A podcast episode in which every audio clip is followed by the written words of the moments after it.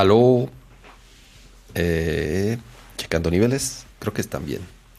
¿Qué tal? ¿Cómo están todos? Bienvenidos a una edición más de Nerdcore Live de Nerdcore Podcast. Esta noche de jueves 2 de diciembre, pato. Ya es diciembre, ¿vale? Madre. Ya nos queda muy poco tiempo del año, cama. Qué horrible. Ya se, güey, ya qué se horrible. siente la Navidad a la vuelta de la esquina. Ya nos sentimos cada vez más viejos. No, Ya al- algunos que están subiendo de piso. ¿Se acuerdan que, que decíamos así de después de, de la mierda del año pasado que empezó la pandemia? Y dijimos, ya, ya, tranquilos, ya viene 2021. ¿Ya saben? Oh, sorpresa. Porque esto estaba muy chistoso. Todos decían, ya, ya se va a acabar el año, ya se va a acabar el año. Como si, ajá, como si el virus así esta- estaba así nada más esperando así, ay, güey, ya, ya es enero, ya me voy. Ajá, así como, ¿qué, ¿qué diablos garantizaba que empezando el año ya las cosas se iban a solucionar? Eh, fue igual un año... No sé, no sé, no sé si decir menos peor. Creo que sería, sería muy egoísta el decir que fue menos peor cuando las cosas realmente no mejoraron, ¿no? No, no, no sé, eh, a, a lo mejor por decir, mira, ya este, ya, ya estamos muchos vacunados, ya el riesgo es menor o ya las hospitalizaciones han bajado. Pero otra vez en, en- en otros países, sobre todo en Europa, los contagios van al cielo, eh, ya empezaron a cerrar fronteras en algunos eh, eh, Sí, países. Es nomás que no nos confiemos de más. O sea, sí estamos un poco más cerca de la normalidad, por así lo ponemos, en, en, en unos apóstrofes muy, muy, muy grandes. Pero tampoco se pasa. Pero ya no va a haber normalidad, Pato. O sea, ¿me entiendes? A ver, deja, o sea- mira. eh, bienvenidos a todos. Muchas gracias por estar acompañándonos en esta fría noche decembrina cada vez más cerca de las Navidades. Eh, y como todas las emisiones, estoy muy contento de saludar a mi queridísimo amigo Patricio González. ¿Cómo estás, Patricio Bien. González? O sea, uno, me siento, no sé si debería de sentirme con miedo o ofendido, u ofendido, perdón, porque Checa tus niveles, Nadie- Pato. estoy bien. Ok. Ah, se supone que estoy bien acá. Ok. Este, nadie me dice Patricio más que mi mamá cuando me está regañando. Fuera de ahí, absolutamente nadie me dice Patricio. ¿Cuál es tu otro nombre? Adrián. Patricio Adrián, mi amigo Ajá. Patricio Adrián González. No, mucha gente, no mucha gente conoce ese oscuro secreto mío que afortunadamente no soy Patricio Guadalupe, me llamo Patricio Adrián. Suena igual de super mega telenovela. Este, pero sí tengo que usar Patricio únicamente en algunos países de Latinoamérica, donde la palabra pato se usa para cosas no tan chida. Este, Patricio Pero- Adrián. Si es cierto, así de, ¿quién fue? Fue Patricio Adrián. Tun, tun, tun, tun. Y entonces así sí te pongo el, niveles. Ya, te- ya vi que sí estaban te pongo el zoom así, este. Chan, del- chan, chan. Eh, eh, Aquí es donde sale el perrito de la pradera así dramático. Básicamente. Ya, per- perdón por los niveles, ya, ya corregí. Este, pero, este, bienvenidos a todos a Nerdcore Live de Nerdcore Podcast, a este show de tecnología, videojuegos, gadgets y todo lo que a un geek le puede interesar, incluyendo nuestras vidas, este, considerando cómo va todo este caos pandémico ya después de dos añitos, pero este, me, me encanta que Kama ya estaba hablando como si fuera el último episodio del año. No, no, espérate, espérate, espérate, to- todavía no. O sea, No, pero ya, pero ya me entra, me entra el, el, el, el, el blues este decembrino, Sí, ya sabes. totalmente. Hay- Hay, Entonces- gente que odia la Navidad y hay gente que ama la Navidad. A mí me gusta. Ah, Oye, digo rápido. Muchísimas gracias, Rolando López, por ese eh, super chat. Dice, Jay, por fin los veo. De mucho puedo verlos desde el inicio. Listo para otro excelente podcast. Muchas gracias, Rolando. Pues mira, justo aprovechando, hay que saludar al bonito chat que nos acompaña. en A ver, aguántame, deja, pongo aquí el, el, el, el- acá el, el- chat. Ahí está. Ahí está el bonito chat. Saludos al bonito chat. Saludos principalmente también a los miembros del canal que también nos están acompañando el día de hoy. Que se escucha Gustavo bajo, Ortiz. pato. Que se escucha Ya. bajo. O sea que. mm, ¿Por qué? Les juro que ya había puesto el setting y aparentemente a esta cosa le valió dos. A ver, y igual, igual y yo estoy muy alto. No, no fui yo, fui yo, ya, ya, la, ya la moví. Según yo ya estaba el setting y ya se cambia.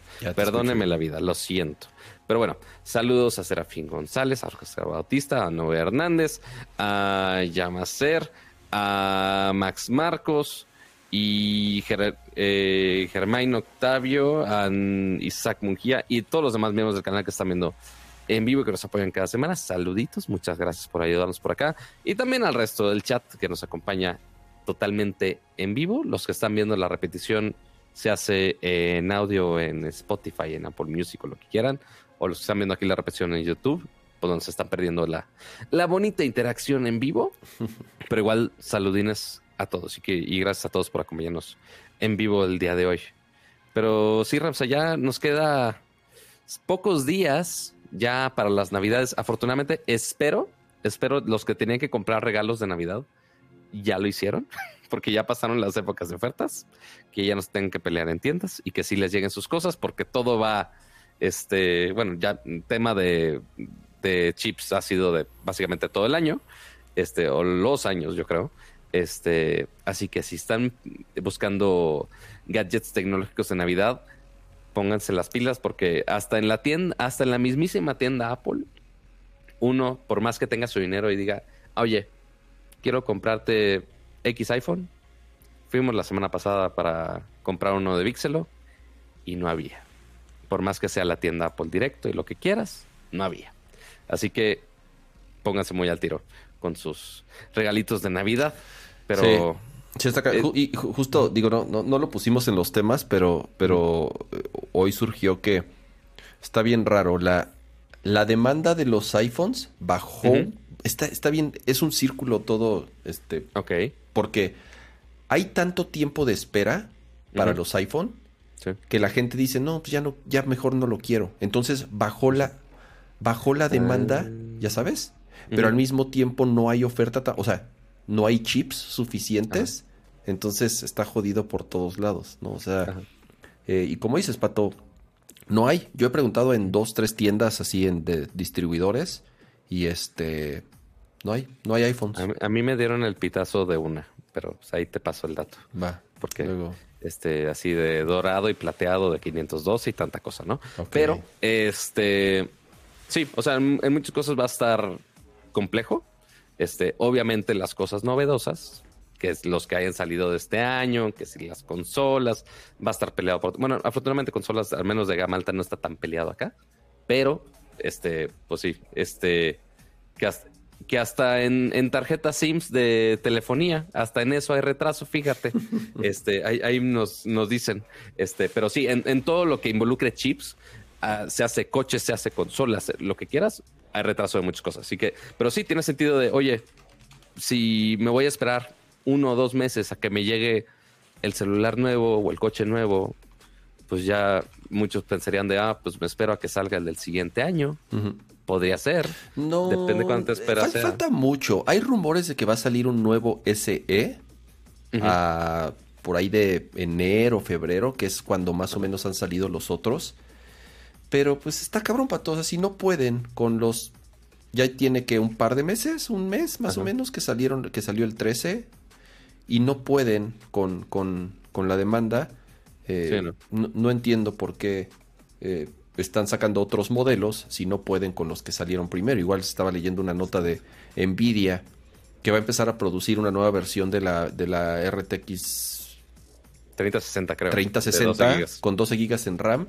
Y es así de, a ver, o sea, ¿estás haciendo nuevos productos cuando, cuando, cuando no este cuando no puedes ni con, ni con, ni con las que ya tienen más de seis meses que salieron, la serie, la serie 30, entonces, sí, está, está acabado. Por eso, Pato, por eso vete al cine a madrearte ahí por unos pinches boletos de Spider-Man. Hasta eso hay escasez, cama. Hasta eso hay escasez. Exacto. Eh, Justamente lo comentaban ahí, ahorita. Ahí, estaba Pato metiéndose a la fila y, órale, ¿a dónde vas, güerito?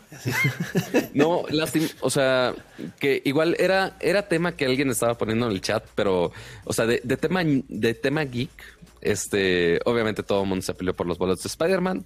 Todos los distribuidores de, de, bueno, no distribuidores, las los cines, se hace Cinepolis, Cinemex, el que quieran. Todos se todo el cayeron. mundo, todos los sitios estaban caídos, todo el mundo haciendo sus memes de, güey, no conseguí boleto, que sí conseguí boleto, que obviamente para los fanáticos del mundo cinematográfico de Marvel, sí es gran pedo, o sea, pueden ver ahorita Hawkeye sin pelearse, pero, pero ciertamente el Spider-Man pues iba a ser un, un madrazo fuerte en, en la historia de cómo va el, el universo o el multiverso y demás cosas, ¿no? Es, es, es- digo, igual, y sí, igual lo, lo- lo platicamos para el final del show, pero Sí. la gente es la película por la que la gente va a regresar al cine después, o sea, dos años después, Eso sí, ¿no? totalmente. O sea, van a ver, número uno, yo no sé si las salas tengan restricción o les valió madre y las van a tiborrar hasta el copete. Es que como en muchos, en muchos lugares, al menos en México, ya es semáforo verde, seguramente van a decir, ah, pues ya, YOLO, vamos a atiborrarlas, al menos que por las variantes del multiverso, este pongan alguna restricción. Pero dudo mucho el- y más con la demanda que hay. Optimus Prime. Ajá. Ujú. esa variante Optimus. Este, pues sí, o sea, ya, ya sabemos, demanda hay mucha. O sea, y que ya después de vender los boletos, que regulaciones de gobierno digan, ah, pues peleate con los que compraron los boletos porque pues vas a tener que limitar la sala a la mitad o una madre así. No, Va a ser aparte, caos. No creo que suceda. Aparte, ¿qué de, más antes de- estrenan? de esa fecha no creo. y, y- o sea, te, te apuesto, Pato, va a estar, si un cine, un Cinépolis, un Cinemex, no sé, de los grandes, que tenga 10 salas, Ajá. en 8 va a estar el, va a estar Spider-Man. Totalmente. ¿No? Porque ¿qué más? ¿Qué más? No, no, no, Sí, no, ¿no? no hay mucho, ¿no? Entonces, este, ah, si quieres lo, lo- lo platicamos al, al- al final del show ahí en la sección de random. Y, y arrancamos con, con los temas que tenemos, ¿no, Pato? Porque luego, luego por andar aquí en, en Por andar en la chorcha, ni nos da, ni nos da, ni nos da tiempo. O sea, Eh, no- lo dirás en broma, pero así, nuestro bonito intro del show del día de hoy duró 12 minutos y medio, nada Ándale. más. Pero mira, espero se les haga una plática más amena. Aquí estamos plat- platicando, platicando. Espero agarren bien sus cenitas y que si sus chelitas, este, y demás para empezar el chisme de hoy, porque seguramente vamos para largo. Este, y más porque el día de hoy tenemos un patrocinador. Sí, como ahorita- vieron, como vieron, mira, lo voy a volver a poner aquí. Tú, Le vamos a poner, uh, ahí ¿eh? está un bonito logo. Uh. Este show está presentado por un nuevo patrocinador. Al ratito les platicamos bien qué es esto, porque no es lo que creen, ¿eh? No Ajá. es no es lo que creen. Dice. Gamers Mobile. Entonces, Ahorita les explicamos ahorita cómo les se come. a qué sabe y qué hace. Pero bueno, ahora sí, empecemos con los temas del- de esta semana. ¿Con qué empezamos el día de hoy, mi estimadísimo Kama? Empezamos, más bien, eh, empezamos bravos eh, esta semana porque literal el lunes eh, anunció nuestro estimadísimo y queridísimo CEO medio hipster son, más- yo creo que el, el más hipster son de los, de los grandes de tecnología. Y pues nuestro estimadísimo Jack Dorsey, fundador y CEO de Twitter, dijo, ah, pues es buen momento de abandonar Twitter. Y eso lo publicó justamente en Twitter. Este, y puso una carta que le mandó justamente a toda la empresa. Pero lo curioso aquí es que lo hizo de una manera muy distinta a como lo han hecho muchos CEOs de otras empresas. Se hace que si Microsoft, que si cualquier otro este, marca de tecnología que se va al CEO, normalmente ahí se quedan lurqueando dinero todavía en la mesa de directivos y ahí tienen cierto control de la empresa todavía, porque pues están en la mesa de directivos. Pero Jack Dorsey dijo, Nel, no quiero estar en absolutamente nada. Este, y ya abandona Twitter por, por completo. Este, y dio sus, sus razones de por qué en, en su, en su carta, ¿no, Kama? Llevaba, mira, se va otra vez. Que fue- por eso lo puse ahí en el, en el, en el título. No es la Sí, primera, no es la vez, primera que, vez que esto pasa. que- que Jack Dorsey deja el puesto de, de CEO. Cuando él regresa a, a como CEO de, de Twitter después de Dick Costolo, que estuvo, si no me equivoco, como cuatro o cinco años. Twitter ha tenido cuatro CEOs.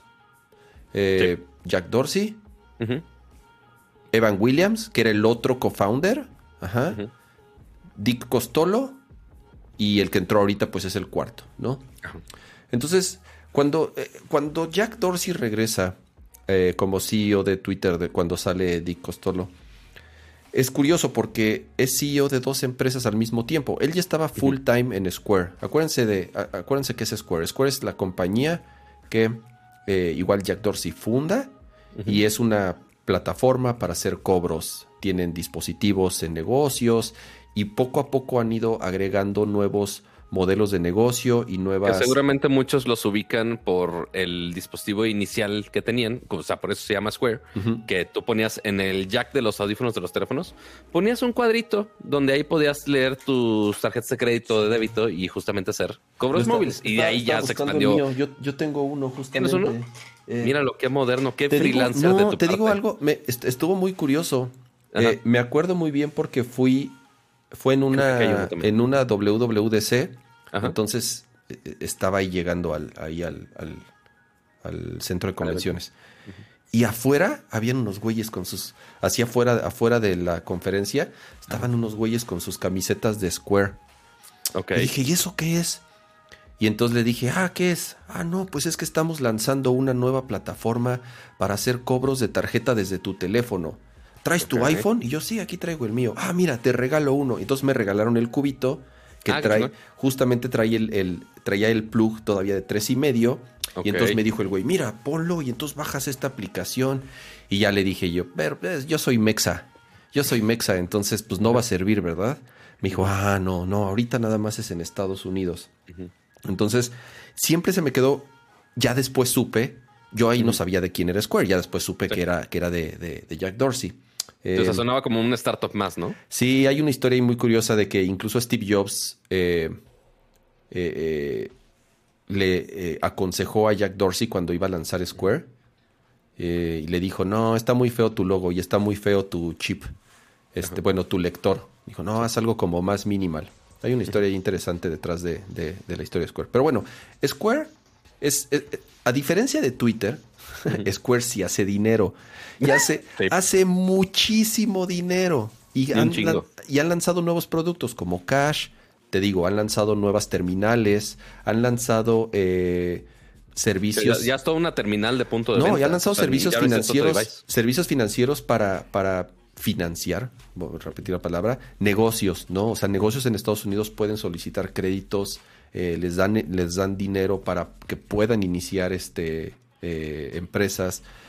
Y además, acuérdate que Square compró Tidal, el mayor porcentaje de ah, Tidal. o sea, el servicio de música, sí, pues bueno, eh, también ya es parte de, la misma compañía. Entonces Jack Dorsey estaba partido en dos.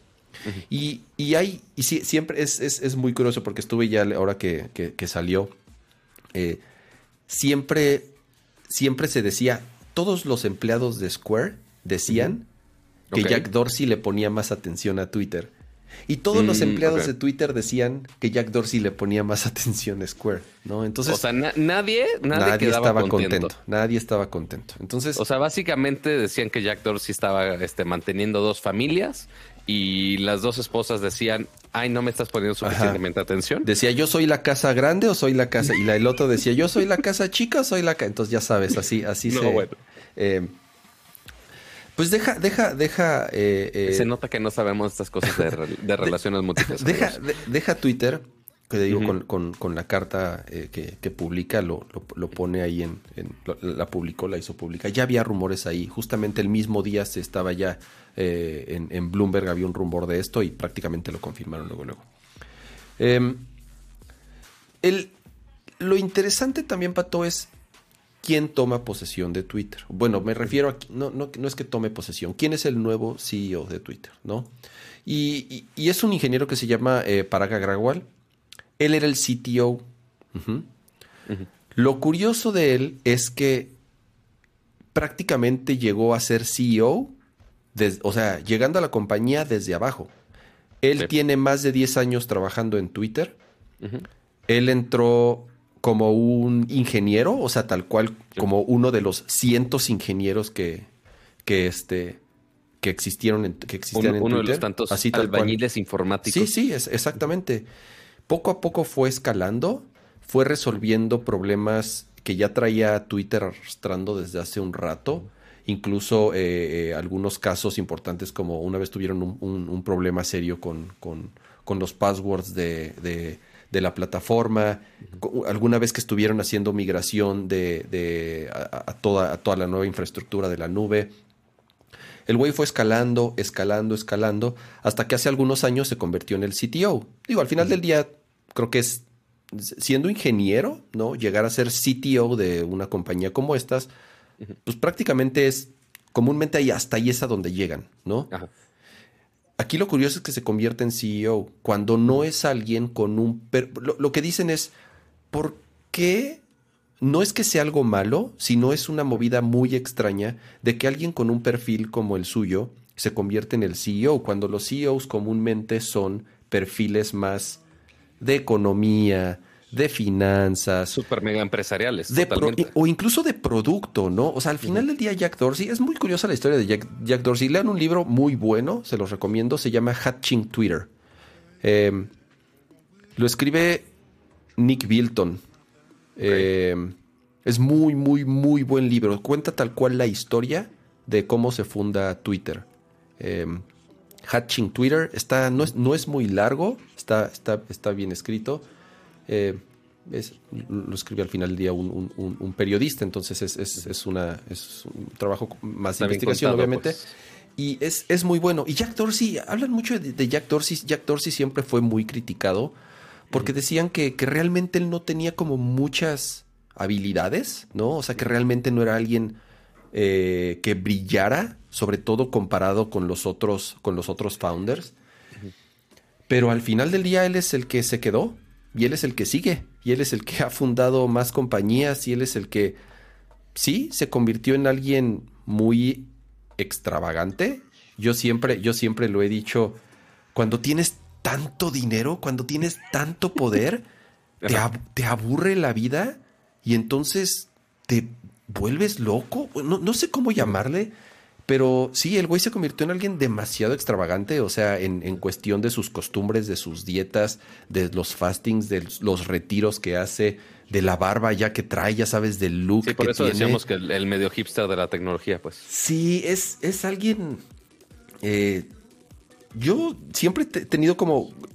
Siempre ha sido como de las personas en Silicon Valley que, que, he admirado mucho. Entonces, eh, eh, sobre todo cuando hizo Square, ¿no? Y, empezó a crear eh, esas, esas, esas, compañías tan diferentes a Twitter.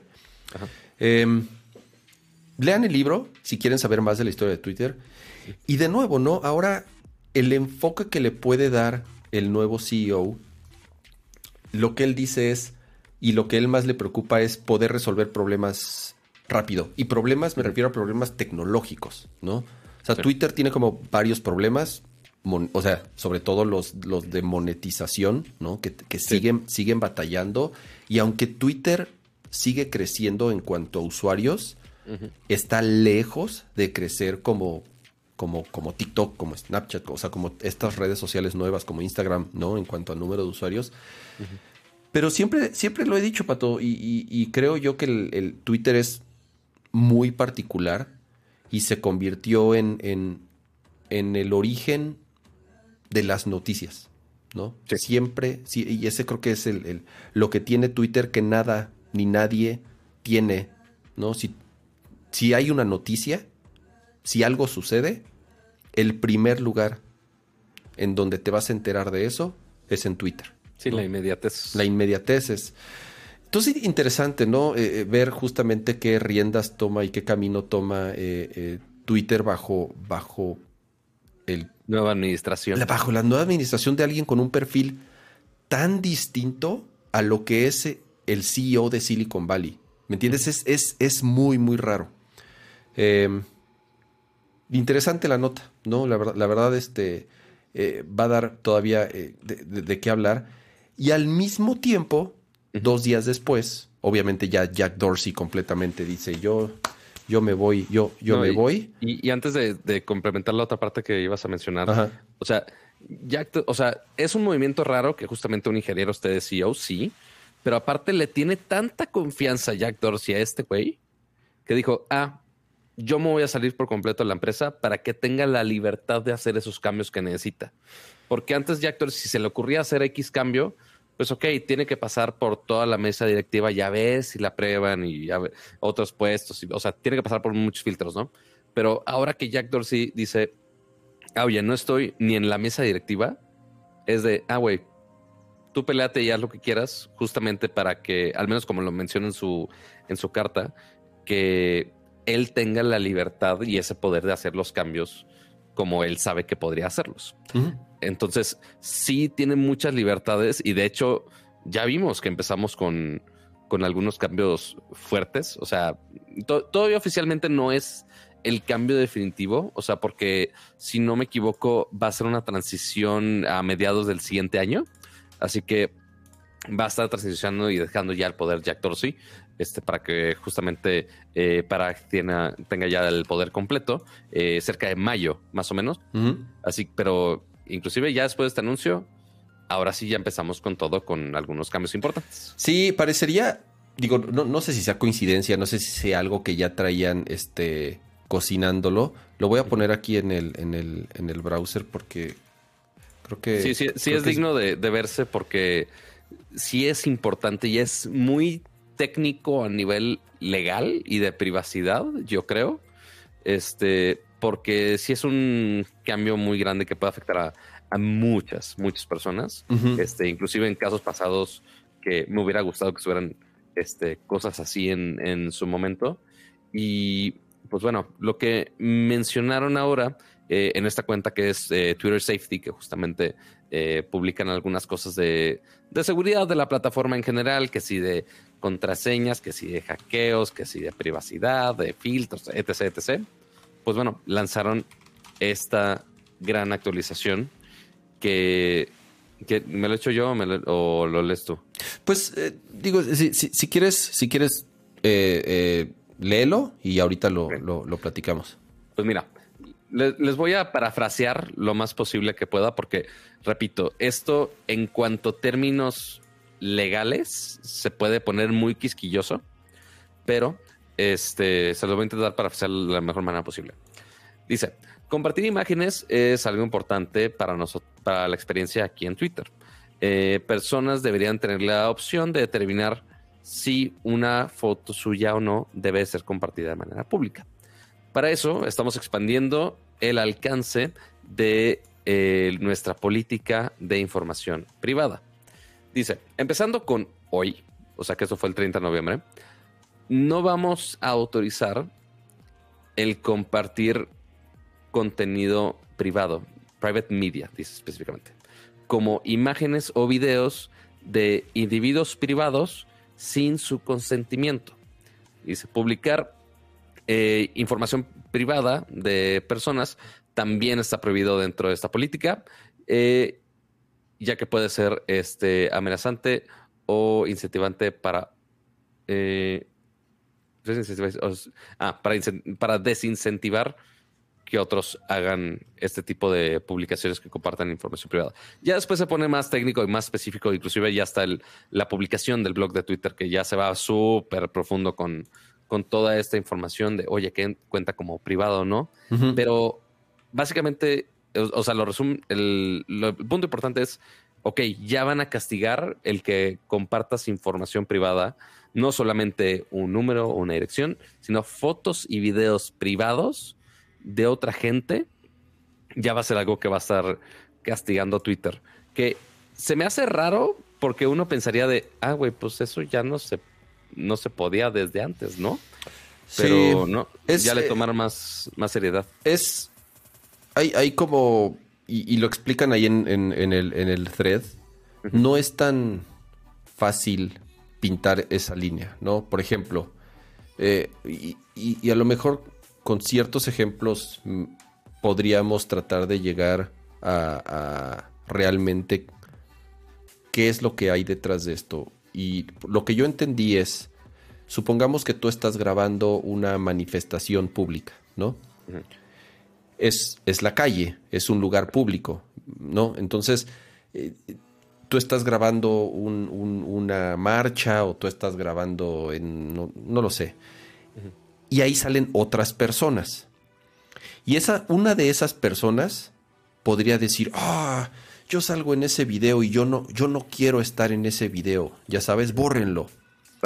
Y ahí la regla como que no aplica porque dice, a ver, güey, pues es que es un lugar público, o sea, ya sabes, no, realmente no, no se está eh, violando ninguna regla ni de privacidad ni de absolutamente nada. Lo cual es muy distinto a, por ejemplo, cuando alguien, eh, no sé, lo invitas a tu casa, tal vez, y entonces te está, no sé, te graban en la peda, pato, y, y entonces este, te agarran en el baño guacareando así, y entonces... No, no, yo soy una persona digna y de valores, no, no, no, ¿cómo crees? Y lo publican en Twitter así, ah, mira qué chistoso el pato ahí vomitando en su baño. ¿no? No, bueno. Entonces ahí tú sí podrías decir, a ver, güey, no, estaba, en mi casa, ¿no? O sea, y, soy yo solo ahí. Eso sí aplica, ¿no? Ese, ese sí aplica directamente. O, ya sabes, los famosos eh, nudes o el revenge porn, ya sabes. Sí, yo creo que esos, son los principales casos. O sea, justamente la información personal y un poco más íntima, este, que si fotos de familiares o menores, o principalmente yo creo que ese contenido indebido, este, que si es ultra íntimo y ultra privado, este, pues sí, habrá, habrá algunos que con toda la confianza del mundo lo publican en sus perfiles de Twitter y que lo hagan, está bien, pero que alguien más suba ese contenido tuyo ya es un gran pedo. Sí, la otra persona, ajá. O, insisto, ¿no? A lo mejor en, en, en una reunión, ya sabes, y entonces pones, subes, así te, a ti se te hizo X o no le tomaste importancia subir una foto, ¿no? Y a lo mejor una persona que estaba ahí pues, no quería que los, por X o Y razón, ¿no? Entonces ahí sí podría él eh, levantar un, un, un ticket o una, no sé cómo llamarle, pues, este, y decir, oye, no, no, no, esta foto la subieron sin mi consentimiento, no estoy de acuerdo. Y entonces ahí entrará algún procedimiento y, van a, para, para borrarlas, este, para borrar la publicación, ¿no? Entonces. Y, eso, Kama, es justo lo que me preocupa a mí. Porque, o sea, este caso de reportar, mm, por ejemplo, nudes de alguna persona que publicaron sin consentimiento, ok, o sea, ya se podía reportar. Eso ya se podía, así es. Eso ya está, de hecho, eso es un delito incluso, ¿no? Exacto. Este, pero aquí lo que preocupa, o sea, que, o sea, muy bien por Twitter que ya lo ponga bien en sus términos y condiciones de, en sus políticas de privacidad. El problema es cómo diantres lo van a aplicar. Porque al igual que ha sido el problema que si con Instagram, que si con Facebook y con todas estas redes sociales, el problema es cómo filtrar toda esa información. Sí, porque es, o sea, uno, esto únicamente sucede cuando la persona afectada reporta ese contenido. O sea, porque no hay manera de Twitter de decir, ah, oye, esto sí es tuyo, esto no es tuyo. No tiene mucha manera de saberlo. Este, pero justamente atender esos tickets. No, por eso alguien lo tiene que reportar. ¿Me entiendes? Sí, o sea, sí, o sea por eso una persona tiene que reportar. Eso es uno. Ok, pero aparte de esa persona que reporta, tienen que hacer todo el proceso de verificar y ya eventualmente bajar el contenido. Lo cual ya conociendo cómo es el Internet, si una foto indebida está ahí, ah, ya, internet, ya, está para siempre. Ya está por la eternidad. exacto. Este, entonces va, a ser interesante ver cómo aplican el mecanismo, a ver cómo funciona y qué tan rápido es y qué tan efectivo es. El, es lo que me preocupa. justamente al, nuevo CEO, eh, eh Diverge publicó un, perfil de él. Y uno de los temas que eh, en algún momento en una entrevista le preguntaron es, ¿cómo, ¿cómo resuelven ese problema de la moderación? O sea, la famosa moderación que, tiene una red social. En distintos, en distintos ámbitos, en, contenido indebido, en desinformación, en eh, odio racial, en, o sea, ya sabes, eh, en, todo lo, todas esas cosas que de una u otra forma sí tendrían que estar moderadas, ¿no? Y lo que él dice es, es, es muy difícil es muy complicado porque hoy en día, por más machine learning y inteligencia artificial y todo, eh, no deja de necesitar que personas, ya sabes, sean el último filtro. Claro. Entonces es muy difícil y, es algo que a él personalmente lo ha tomado como un reto, ¿no? Y dice, yo, yo sé que estamos más cerca y sí, tenemos mucho que mejorar, ¿no? Pero el paso uno, y creo que es algo que donde Twitter siempre ha fallado, el paso uno es tener las reglas bien claras. No tener áreas grises. Ese es el pedo, Pato. Que, que las reglas, en general de todas las redes sociales, pero ahorita estamos hablando de Twitter, tienen muchas áreas grises. ¿No? Entonces dicen, a ver, ¿por qué él sí y a mí no? ¿Por qué ese sí lo quitas y por qué este no lo quitas? ¿no? ¿Por qué él sí lo baneas y este no lo baneas? ¿Por qué este tiene palomita y este, ya sabes? Eso es muy difícil, pero insisto, porque las mismas reglas no están muy bien definidas. Y justamente eh, regla como la que estamos leyendo ahorita van a ayudar con esas, a que teniendo esas definiciones, sea más fácil entrenar a las maquinitas que lo van a hacer y a las personas que en algún momento tengan que intervenir, ¿no? Eh, no está fácil, pero es el primer paso. Primero pon tus reglas, ¿no? Porque si ni tus pinches reglas están claras, pues está cabrón. O sea, el robot va a ser... No va a saber ni qué hacer. Ajá. Así... gracias por esa interpretación tan hermosa. Le va a explotar la cabeza al robot. Exacto. Así. con esos sonidos polifónicos yo creo que sí, sí le explota entiendo, totalmente. No entiendo reglas, se contradicen. Entonces, explota y ya. alguien haga este sonido polifónico, por favor. Pero sí, y justo como dice en el thread, o sea, uno, en el blog y dos, lo que pusieron en el thread de, de su tweet, que justamente dicen de, oye, esta política va a ayudar al misuse este, del contenido para intimidar, para acosar, para revelar la identidad de personas privadas, este, y que también obviamente hay este excepciones de muchos tipos. El ejemplo que pusiste de hoy, alguna manifestación pública este, que se tiene que reportar, que si el y que el contexto importa de dónde salió la foto y qué, por qué, que, por qué está reportando tal información privada, que si es de algún este alguna figura pública, se hace algún político o algo así, que esa información tiene que estar pública como quiera. O sea, hay, hay muchas, hay muchos peros, y hay muchas eh, restricciones hay muchas condiciones, hay muchas excepciones, pero igual si quieren leerlo mucho más a fondo, este, está ahí en, el blog de Twitter, la cuenta de Twitter Safety, y eventualmente ahí ya pueden ir al, al, blog de Twitter para estas políticas, que esto únicamente suma a lo que ya teníamos. Literal es básicamente las mismas condiciones de, de políticas de información pública y privada, y nada más marcan de, ah, oye, esta este bullet es nuevo, y ya, ahí queda. Muy bueno. Em, la semana pasada estábamos platicando justamente que ya habían adelantado que los procesadores Snapdragon ya no se van a llamar Snapdragon. Y ya sabemos cómo se llaman, ¿verdad, Pato? Porque justamente esta semana fue... ¿Es el Snapdragon Summit o el Qualcomm Summit? No, el Snapdragon Summit porque justamente este, pensábamos que iba a ser este, que iban a cambiar el Snapdragon, pero no cambiaron el Snapdragon, lo cual se me hizo muy raro. Este, y más viendo las fotos del evento que normalmente se festeja en Hawái y que esta vez no, no fuimos porque no llevaron a nadie de la TAM. pero este, sí mantuvieron el nombre de, Snapdragon porque justamente el hashtag era con eso. Sería una estupidez que no lo usaran si le iban a cambiar. Pero este, ya anunciaron un montón de. Justamente lo que decías de, ah, oye, ¿por qué siguen anunciando procesadores nuevos cuando hay escasez de todo. Pues bueno, tenemos nuevos procesadores todavía. Este, y sí, le cambiaron un poquito el nombre a esos procesadores que normalmente vemos en dispositivos Android, algunas PC, inclusive algunos coches. Eh, y ahora intentaron simplificar la nomenclatura de estos chips para que sea mucho más fácil de cuando tú vas a comprar un teléfono Android, sepas de, oye, es el procesador de gama alta, gama media, gama baja o qué pedo ahí. Este, y ahora ya le quitaron números, porque el último que teníamos era el Snapdragon 888 Plus. Ah, y el Plus también, correcto. Entonces, tú no sabes diferenciar de, oye, ¿cuál es la diferencia del 870 y el 888 y el 88 Plus? Es un pedo, o sea, es muy complicado. Y así nada más cuando lo único que quieres saber es de, güey, ¿cuál es el top of the line? Y ya. Eh, ahora, simplificaron esto para que sea simplemente Snapdragon 8, generación 1. Entonces ahí se van a ir año con año cambiando de generación. Entonces ya tenemos justamente con el que empezaron en esta presentación, fue eh, Snapdragon 8, generación 1.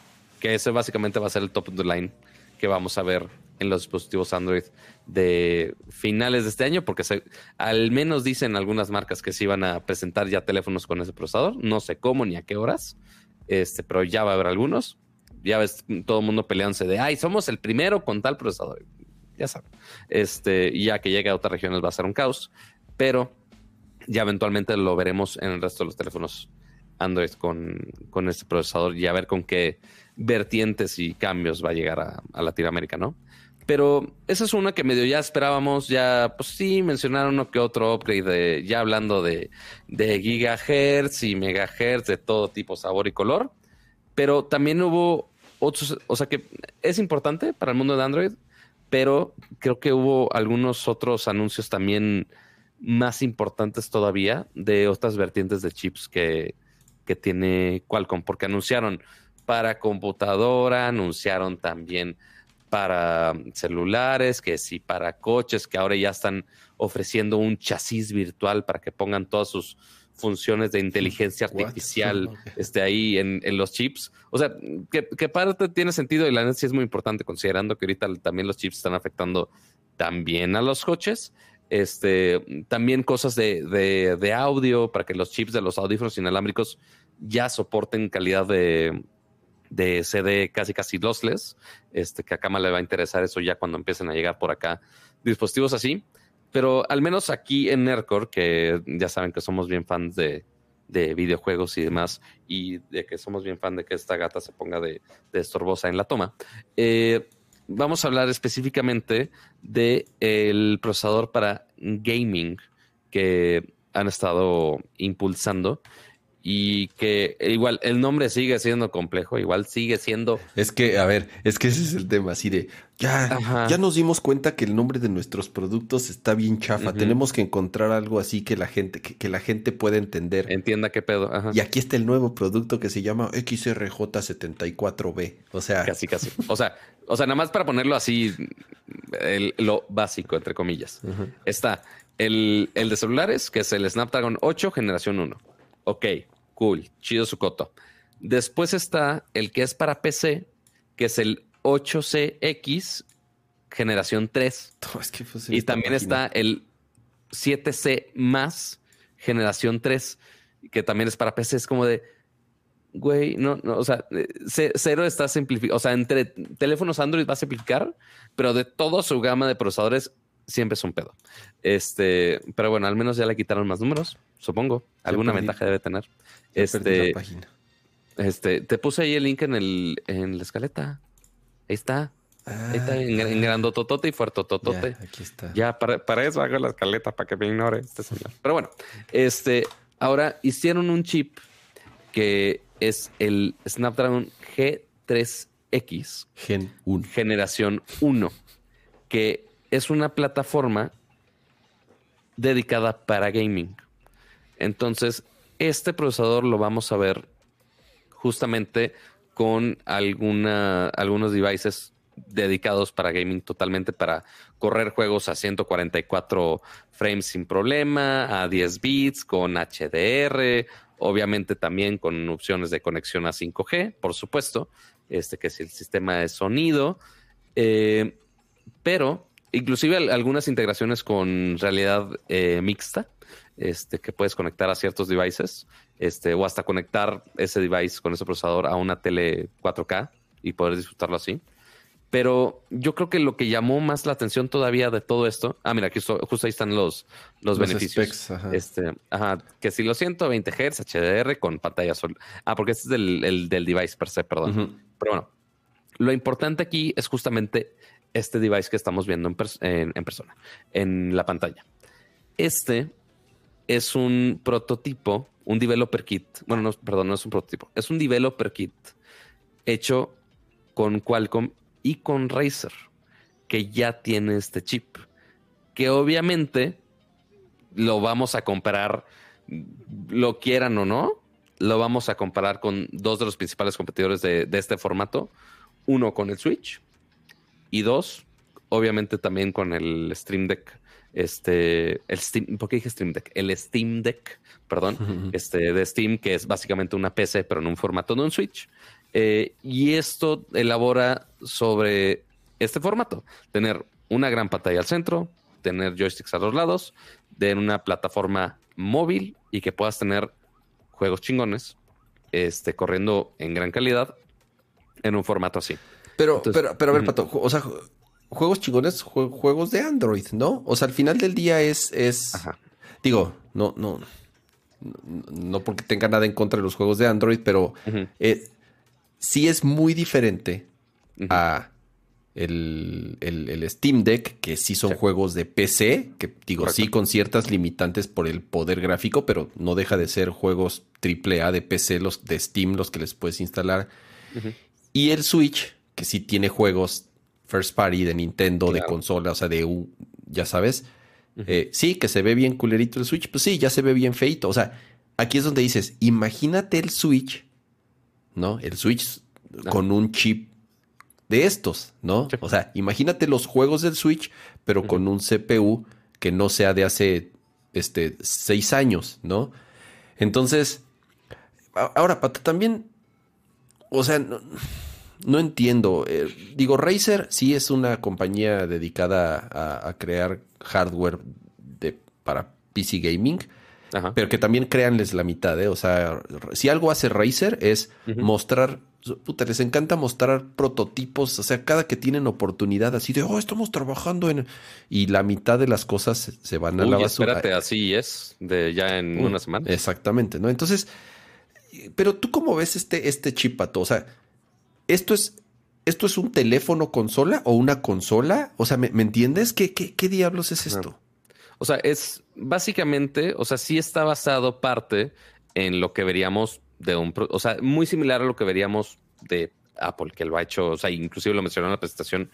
Ok, ya los procesadores de los teléfonos pueden tener un, un proceso gráfico muy, muy, muy cabrón. Entonces, es parte de lo que ya conocían de la arquitectura de los, de los chips para celulares y ahora ya lo tienen en un chip dedicado para gaming. Entonces, eh, sí lo vamos a tener que comparar, o sea, queramos o no, la manera más fácil de compararlo es sí con juegos de Android, que seguramente este Developer Kit va a estar corriendo con eso. Pero eso también es parte de la magia del Developer Kit, que con ese procesador básicamente podrías correr lo que tú quieras, no necesariamente, o sea, el, lo importante es el chip, no tanto el software que le puedas meter. Obviamente si es una arquitectura ARM totalmente, o sea, no es un procesador de PC como lo veríamos con con los otros, pero recordemos que Qualcomm también hace procesadores para PCs, justamente, y de hasta Panos Panay estuvo en la presentación de, Qualcomm. Sí, hay algo ahí curioso, ¿eh? No sé, no sé qué anuncio va a suceder o cómo va a estar el deal ahí de, de Windows ARM. Ajá, eh, que traen ahí un deal medio extraño. y, porque además Windows ARM ni ya lo hemos platicado todavía funciona y medio más o menos. Pero tú crees, Pato, que este chip, o por lo menos el procesador gráfico de este, o sea, los GPUs, no sé cuántos cores tenga o lo que sea, de este chip que está, es, que está diseñado para videojuegos, sea mejor corriendo juegos que el Snapdragon normal top of the line, digamos que el siguiente 888, porque muchos de los, o sea, es gran parte del pitch de venta de los Androids top of the line.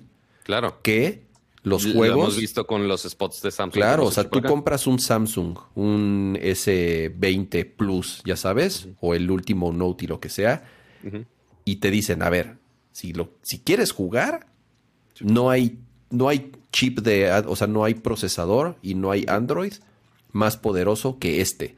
Entonces están medio partiendo el mercado, porque, porque ¿quién va a usar este chip? ¿Qué? O sea, celulares para gamers que ya sabes que siempre te los quiere, o sea, eh, y que ya existen, o sea, que, ya, usan el top of the line. Pero creo que va a ser únicamente para dispositivos únicamente dedicados a gaming, no necesariamente un celular.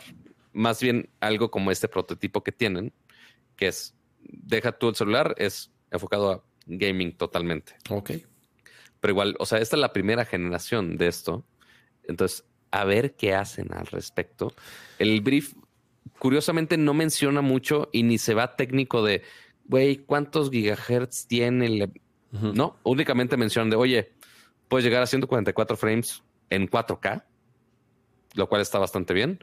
10 bits, este, con drivers updateables con el GPU, igual casi como una PC, eh, con accesorios con USB-C, este, pero nada así técnico. Lo único que se pusieron un poquito técnico fue con el, el dispositivo que presentaron, que pues sí, sí llama la atención. O sea, porque ahí como, o sea, uno que lo hagan con Razer ya, ya llama mucho la atención para el mundo gaming.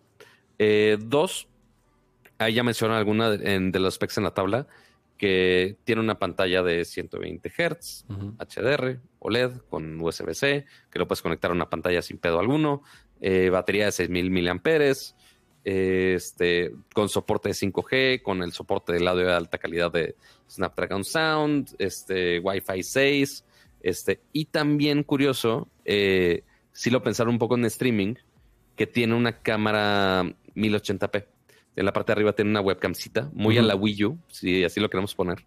Este, pero que está hecho totalmente para streamear. Entonces ahí se supone que ya toda esa máquina no solamente es un Switch básico. No manches, pato, si mi Vita ya tenía cámara frontal, mira, ahí tiene cámara frontal. ¿Tenía una cámara frontal? No, ni sabía.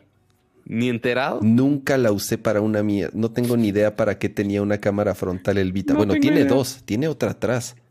Nunca, no tengo idea para qué tenga las cámaras, Pato. Jamás en la vida las utilicé para absolutamente nada. Qué terrible. Pero, pues, o sea, ajá, al, al, menos aquí dicen, oye, pues sí la puedes usar para streamear mientras estás jugando X o Y cosa, que obviamente también el streaming de, de juegos móviles cada vez ha crecido más, que si el Call of Duty Mobile, que uh -huh. si ahora el LOLcito salvaje, que si ahora el Rocket League, que ahora ya está la versión este mobile también disponibles en, en, grandes partes del mundo. Pero sí, o sea, es, es, una apuesta más de Qualcomm de querer estar más dispositivos y quizá un poquito más enfocados a, a este tipo de, de, formatos. Pero igual como dices, oye, va a ser suficientemente distinto para que uno compre un teléfono caro y una, una consola cara aparte o va a ser un in-between. Está, está, está, está raro, por eso te digo, no entiendo bien, no entiendo bien. Eh, o sea, el cómo sí, y el por qué. Sí, el, el, el, el gamer de celular, ya sabes, uh -huh. o sea, el, el sí. pues compra un buen teléfono, no, no, y, y, y, venden muy buenos controles, así que te sí. los, los, los enchufas ahí en tu teléfono, ya sabes. De hecho, también de Razer. Claro, entonces está, está extraño. ¿no? Uh -huh. eh, eh, no, no me queda muy claro, vamos a como dices, apenas es el, el, el kit de desarrollo uh -huh. eh, y ver si otros, si otras compañías le entran y hacen sus propios eh, devices para jugar juegos de Android, pero no es un teléfono, nada más es para juego. Entonces, muy, muy, muy raro. Eh, Está muy curioso, pero mira, más opciones para jugar. Y sabes qué, Pato, yo remota? conozco algo uh -huh que le quedaría perfecto un device como este, ¿eh? Para jugar todo el tiempo de manera inalámbrica. Al rato, y, y al más... rato te platico de eso. al rato te platico. Este, sí, más considerando que obviamente Qualcomm también está, está muy enfocado en redes móviles, que sí el 5G y demás cosas. Es. Pero seguramente vamos a, a ver, algo, algo que, que, vamos a mencionar, Shodo, y que se podría incluir perfecto en este tipo de devices. Pero eh, justamente ahora vamos a seguir un poquito con dramas de ARM, de ARM, de toda esta arquitectura que básicamente usamos en casi todos nuestros teléfonos hoy en día, si no es que todos, este, ya en algunas computadoras, este, incluyendo las nuevas de Apple y demás. Y ya desde hace tiempo habíamos hablado de una de las grandes, de, si no que la sí, es de, la más grande de la una de las ¿no? adquisiciones más importantes y de mayor dinero, movimiento de dinero de, creo que uh -huh. en la historia, ¿no? Sí. Eh, sí, totalmente. Estamos hablando de justamente la compra de Nvidia de ARM. Que todo el mundo en su momento decía, güey, que, o sea, sí está chingón. No. Pero al mismo tiempo, o sea, pero al mismo tiempo eh, es, había muchas preocupaciones de, ay, güey, que una empresa ya tenga control tan matón de todo el ecosistema de chips con ARM podría ser muy preocupante. Sí, el, el, el tema de como dice Pato, ¿no? Eh, esta nota que hizo muchísimo ruido de que Nvidia quería comprar a, ARM. Acuérdense que ARM es esta. Eh, es, un, consorcio, se le puede llamar así, tal cual, que, no, eh, que, que, diseñó la arquitectura de ARM y como tal había permanecido como neutral. Esa es la realidad. O sea, ARM era una compañía que, que de cierta forma eh, eh, ¿cómo poder decirlo? Vendía su tecnología, ¿no? Y eh, al, a, todos.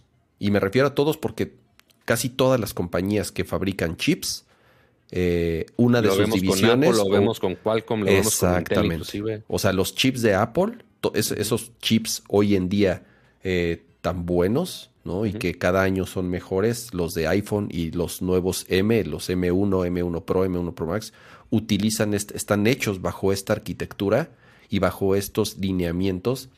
¿Por qué? Porque Apple les, les compran las, las, las, compra las licencias, ¿no? Compra eh, la, la, tecnología, entonces Apple basa sus productos en esa plataforma. Lo mismo con Nvidia, lo mismo con Qualcomm, lo mismo con todos los que te... Intel, si no me equivoco, creo que tiene ya, no sé si Intel tenga procesadores ARM, creo que sí. Creo que sí. Creo que sí. A lo que voy es, ellos eran de cierta forma neutrales y quien quería utilizar esa tecnología, pues ellos decían, ah, pues sí, cámara, cómprame las, las, las licencias y listo. Em, ¿Cuál es el problema? Que cuando se da esta nota de que Nvidia quiere comprarlos, todo el mundo dice, a ver, ¿qué, pero ¿qué va a pasar? O sea, ¿qué pasa con todas las demás compañías que utilizan sus diseños, que utilizan esa, esa plataforma para fabricar procesadores. Eh, y, Nvidia decía, no, no, pues, pues va a seguir igual, o sea, este, o sea, va a ser nuestro, pero pues les vamos a seguir vendiendo. Ya sabes, es así como de, mm, no lo sé, Rick. O sea, ¿cómo, ¿cómo puedes garantizar que vas a mantener la neutralidad cuando tus intereses están de por medio. Cuando tú eras una de esas compañías que compite directamente con otras que fabrican bajo esa plataforma. No hay, o sea, ellos decían, no, sí se puede, sí se, ya sabes. Entonces, eh, siempre levantó muchísimas dudas. Eh, no se ha concretado la venta, la compra-venta.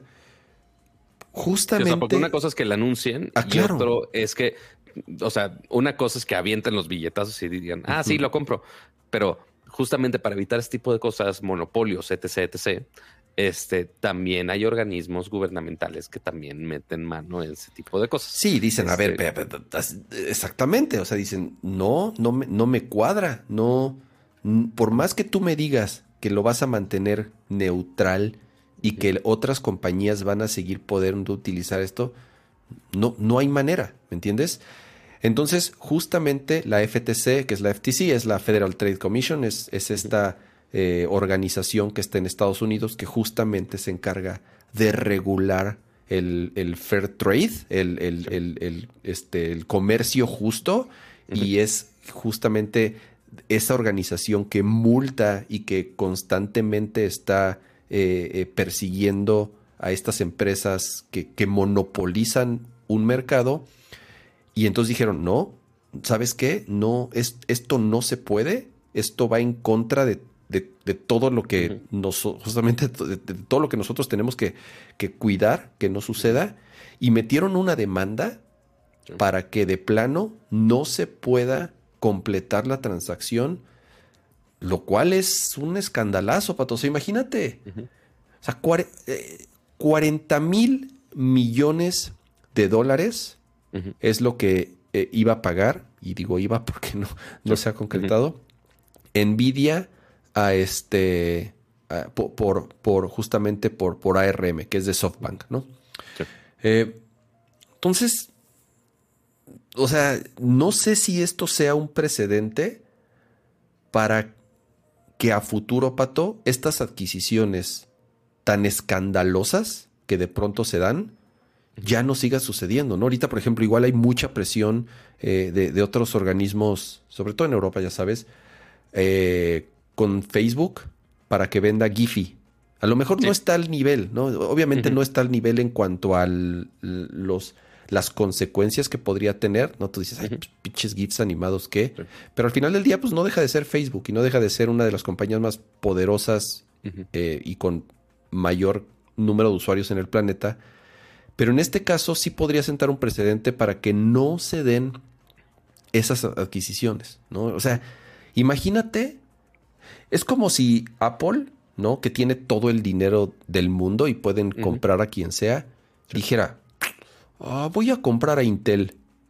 Y tienen la lana para hacer, ¿no? Sí, totalmente. ¿Y para qué? Pues, pues para cerrarlo. Ajá. Los, voy a comprar y, lo, y, los voy a, y lo voy a matar para ya, para ya no tener competencia, ¿ya sabes? Sí.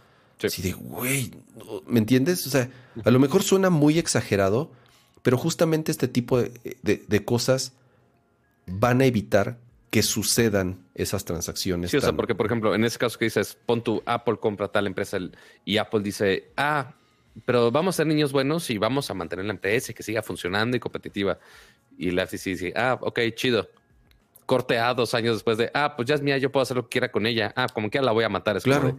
Güey, pero no es lo que había, o sea, sí, pero pues no hay nada que los obliga a eso. Este, entonces, esto podría pasar igual con Nvidia. Entonces, justamente el caso de FTC que menciona en este caso para esta demanda dice, oye, pues necesitamos que esto no suceda para poder mantener justamente el espacio competitivo y más en un área tan compleja al y que está al ojo de todos los mercados gringos hoy en día como el mercado de, la fabricación de chips. Porque, mm, o sea, quizás hace algunos años, antes de que empezara la escasez, no hubieran hecho tanto pedo, posiblemente, porque decían, ah, pues nada más afecta a los gadgets y ya, se acabó, no pasa nada. Pero ahorita que ya se dieron cuenta todo el mundo que afecta a teléfonos, que afecta a pantallas, que afecta a coches y que afecta todas las malditas industrias del mundo, pues sí, ya no se pueden dar ese lujo de hacer un cambio tan grande y dejarle a una sola empresa el futuro de los, de los chips y el desarrollo tecnológico, básicamente de todo el, iba a decir de todo el país, pero yo creo que de todo el maldito mundo. Entonces, yo creo que el FTC con uno, con, con la adquisición sola ya era de preocuparse y sí, o sea, sí tenían que checarla así, totalmente.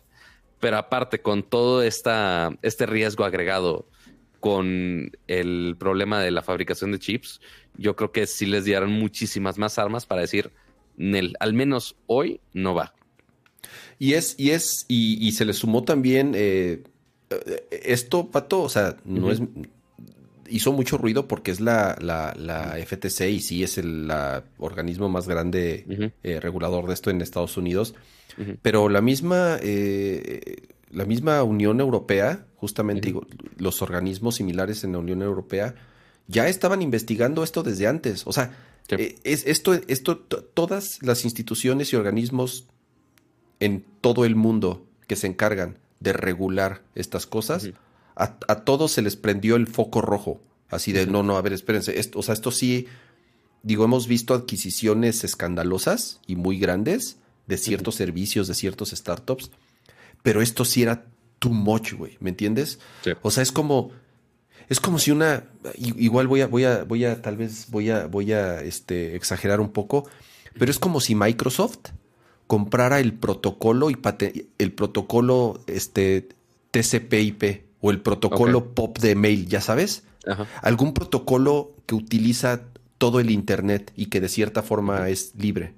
Y entonces diga Microsoft, no mames, o sea, ya sabes, ¿y, ¿y, para qué lo quieres? No, no, no pasa nada. Yo voy a seguir dejando que todas, que todos mis competidores sigan utilizando ese protocolo para hacer sus productos, ¿no?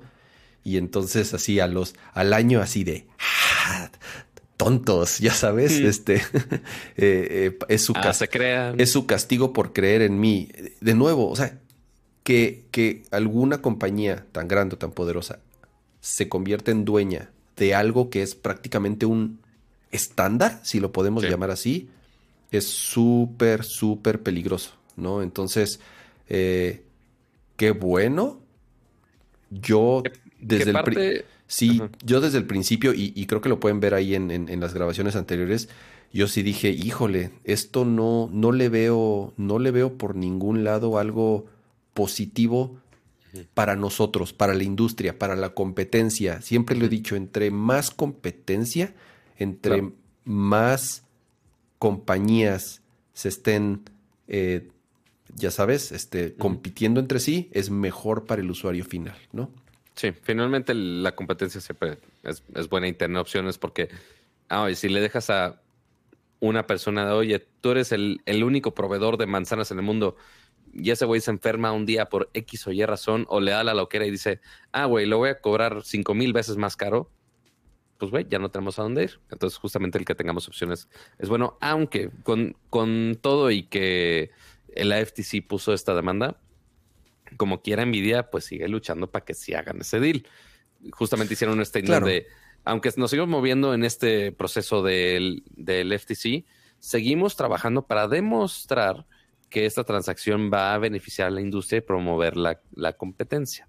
Nvidia va a investir, eh, investir a, invertir en el Research and Development, en el desarrollo e investigación de ARM para acelerar sus mapas de desarrollo y expander las ofertas en una manera de impulsar la competencia eh, crear más oportunidades para todas las licencias de ARM y expandir el ecosistema ARM. NVIDIA está comprometido en preservar las licencias abiertas de, ARM y asegurar que su IP sea, esté disponible para eh, todas las licencias todos los licenciados interesados actuales y del futuro.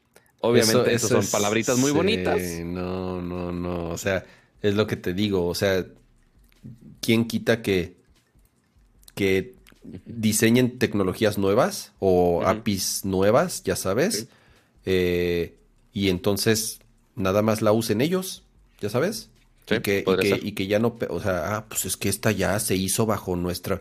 Nosotros, ya sabes, invertimos mucho dinero y, y ahí es en donde justamente se acaba la promesa y se acaba el encanto de cualquier, o sea, pueden decir misa, pero al final del día sobran historias, pero, o sea, de que a la mera hora, ya que están ahí, pues ya hacen lo que quieren, ¿no? Y, no hay quien, no, hay forma de que los paren, porque pues ya, ya son este de, ellos. Está, comenta SFN27X en Twitch. Y dice, se me hace injusto porque AMD produce gráficos y procesadores. Intel también hace gráficos y ahora procesadores, pero Nvidia no lo dejan. Mm, cuando AMD compró a, a ti, a ATI hace chingo de años, ATI era chiquititito. O sea, el mercado de ATI comparado frente a Nvidia, ATI era el competidor. Acuérdense que hay, había dos, dos. En ese, creo que en esa época todavía era, no, ya era, ya no existía 3DFX, ya era, ya era este Nvidia. Pero a lo que voy es, el mercado que tenía en ese momento eh, ATI frente a Nvidia era nada, era cero. Es más, en algunos momentos estuvieron cerca de, de tronar porque, porque, no podían contra, contra Nvidia. Entonces, por eso, cuando los compra a ti, perdón, cuando, cuando los compra AMD, este, y ya, como saben hoy en día, pues ya las tarjetas Radeon y todo eso ya son bajo AMD no, no había muchos impedimentos. ¿Por qué? Pues porque ATI era chiquititito comparado con, la competencia. Entonces, creo que no aplica tanto la, la, este, la, comparación a hoy en día de lo que significa ARM y, lo, que, lo que significa en cuanto a arquitectura y tecnología que aporta a tantos otros fabricantes, ¿no? Sí, totalmente. Pero, ah, pues bueno, ahí, ahí veremos a ver qué tan, qué tan legal y qué tan serio se pone el asunto. Porque pues, obviamente es una demanda nada más, pero igual, a ver cómo procede y a ver si juegan las cartas bien los diferentes organismos para que pase o no pase semejante cosa. Así es. Ahora, ahora pasemos a uno de los primeros premios que, que tuvimos a finales de este bonito año porque, como digo, ya es diciembre, ya todo el mundo está haciendo sus, sus finales de año, que si sus listas, que si sus premios, etc, etc. Algunos hasta en el mes pasado que ahí, que si de Parents, que si de Shataka, que todos medios, habido y por haber. Pero ahora este, empiezan los premios de... Cambiaste, me equivoqué, cambiaste la liga del chat. Ya, ya. Chat, chat, necesitamos que publiquen otra vez comentarios porque Ramsa los quiso cancelar. Ah, ah, ya. Ramsa los quiso cancelar. o sea, se ve bonito el formato así, pero pues no podemos cambiar el bonito chat. Este, pero, este, ahora sí. Eh, ya empezaron los App Store Awards. Seguramente vamos a ver más adelante los de Google Play también, o sea, los de la tienda de Android, pero de la tienda directamente de Apple, que obviamente eso afecta iPhones, iPad y también Macs. Eh, ya tenemos los listados, los mejores apps de este año, al menos según Apple. No sé si todos los ganadores seleccionados aquí entran en un criterio específico. Según yo, no. Ah. Pero al menos estos son los que está premiando Apple este año. Sí, es. es eh, a mí sí me da como curiosidad. De pronto también hay algunos eh, premios que sí parecería que son más como de. Porque no hay otra cosa, como los, como los de eh, premio a la mejor aplicación de Apple TV. Así de, no, pues hay, hay ocho. O sea, ya sabes. No hay nada. Así de, pues no hay nada, mano. O de ya. Entonces es así de, bueno. Eh, es interesante, a mí, me gusta mucho, sobre todo las de iOS, ¿no? Que es en donde hay millones y millones y millones. Creo que sí, año tras año, yo en algunos momentos sí, este, eh, he coincidido y, soy usuario ya desde antes como de, de, algunas de las que ponen. Y ahorita justamente yo eh, soy, soy usuario de una de las. Porque eh, obviamente Kama usa todas las aplicaciones como Ben Hipster antes de que se vuelvan populares. Ah, bueno, sí, pero, pero hasta eso, fíjate, mira, les voy a mostrar mi teléfono. O sea, realmente no, no uso. No uso, no soy de, no soy de esos güeyes que tienen páginas y páginas y páginas y páginas de aplicaciones, ya sabes. O sea, yo tengo una. Eh, y bueno, y la del y, el App Library, ¿no? Pero al final no, no soy así de los que se descargan cuanta madre encuentra.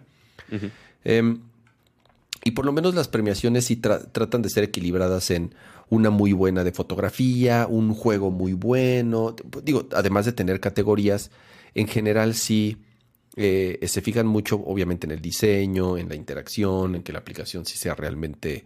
Eh, sí, porque tienen estos premios y aparte tienen otros de diseño, ¿no? Exactamente. Sí, los de los de los Apple Design Awards, esos se, esos se dan en los ADA, esos se dan en WWDC. Em, entonces, y ahí sí tienen como, eh, como categorías más específicas. Em, yo creo que nada más las, las, listamos rápido, ¿no? Porque en general, Pato, digo, hay varias que yo ni, ni conozco. La primera y la que ganó el, el, app del año, tal cual de iPhone, es una que se llama Toca Live World de Toca Boca.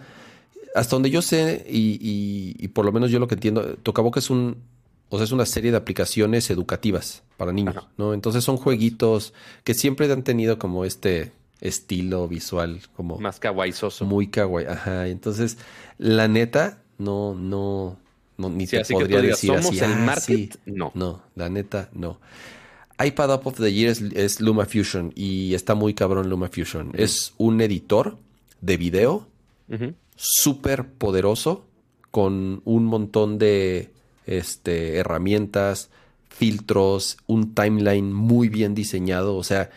Sí, es una herramienta, ya es una herramienta profesional así casi, al nivel de Premiere, o sea, así se usa bastante. Es, no es barata, ¿no? O sea, eh, porque estamos acostumbrados a que si una app de iPhone así de, oh, cuesta más de 99 centavos, entonces no, y es, qué robo, ya sabes, así de, si, si, cuesta más de un dólar, o peor aún, si no es gratis, porque luego la gente, la gente se ofende de que, de que, de que, de que no es gratis, ¿no? Así de, ¿qué? ¿Un dólar? ¿Están locos? ¿No? Entonces sí, están... Notemos que cuesta 29.99. Aún, exactamente. Pero, pero en aún así, 29.99 sí se sale un poco de ese... No es mucho. ¿Me entiendes? O sea, para lo que hace la aplicación no está cara. Sí, o sea, compáralo con la suscripción de Creative Cloud, ah, no, Premiere y demás. Sí, sí, le gana. Eh, o sea, de costo-beneficio, LumaFusion se lo lleva Así es. Pero entonces, al menos en iPad sí la aprovecha mucho y más con los M1. Sí, ya hay muchos videos de gente de, güey, ya uso mi iPad como. Editando 4K con HDR en tiempo real sin ninguna bronca. Eh, App of the Year de Mac, Craft. Esta se las súper, súper recomiendo. Eh, es una aplicación que es para... Y esta sí es gratis. bueno, tu cuenta, eh, la cuenta básica es gratis, pero cuando ya perteneces a un equipo, quieres tener funcionalidades más avanzadas o tener más templates o ya poder compartir y publicar, ya sabes, ya empiezas a pagar una, una mensualidad. Pero tú puedes tener una, una, licencia gratis de uso personal y puede, tú casi podrías hacer la gran mayoría de cosas. Les, les, les platico rápido qué es Craft. Craft es una herramienta en donde creas eh, snippets o, contenidos de texto principalmente. Contenidos, en, me refiero a enriquecidos, ¿no? O sea, digamos que es como un blog de notas, Pato, súper poderoso, llamémosle así, en donde puedes tener folders, categorías, pero además tienes un chorro de templates y de estilos para todo ese contenido que estás creando eh, puedas darle un formato bien chingón, ya sabes. O sea, en vez de que tengas nada más un blog de notas en donde tienes listas y textos, aquí haz de cuenta, tú puedes crear carpetas. Es, la, neta es, es, como muy particular para el, para distintos tipos de usuarios, ¿no? A lo mejor yo como diseñador, para lo que lo he usado, por ejemplo, es para documentar componentes que diseño, ¿no? digamos que diseño un componente, diseñé un este, botón. Entonces ahí creo mi spec sheet y pongo los ejemplos y pongo los pongo las medidas y las reglas y pongo imágenes y puedo meter hasta videitos de cómo funciona y la liga en donde hay un ejemplo, ¿no? Eh, es como un este eh, ¿cómo les llaman esos cuadernos donde pegan muchas cosas? Este tiene un nombre. Scrapbooks, ya sabes. Sí, ajá. Es una especie de scrapbook.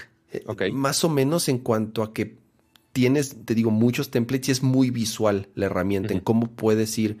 Y además esto lo puedes exportar a PDF, lo puedes exportar a HTML. O sea, puedes hacer formatos y diseños muy chidos porque te digo, tiene muchos templates eh, y te quedan cosas bien, bien padres. No, insisto, tal vez no es para todos, pero yo tengo algunos meses usándolo y obviamente la aplicación está súper chida, bien diseñada, eh, es nativa, funciona perfectamente bien en iPhone, eh, pero sí, Craft es parecido a Notion, como dicen. Y si le tienen duda, pueden usar la versión gratis, ya después si quieren ponerse muy mamilas, pues ya compran la versión. Así es, pero sí, es, es, como Notion. Notion ya tiene más tiempo en el mercado, es, es similar, así es, porque como la opción es...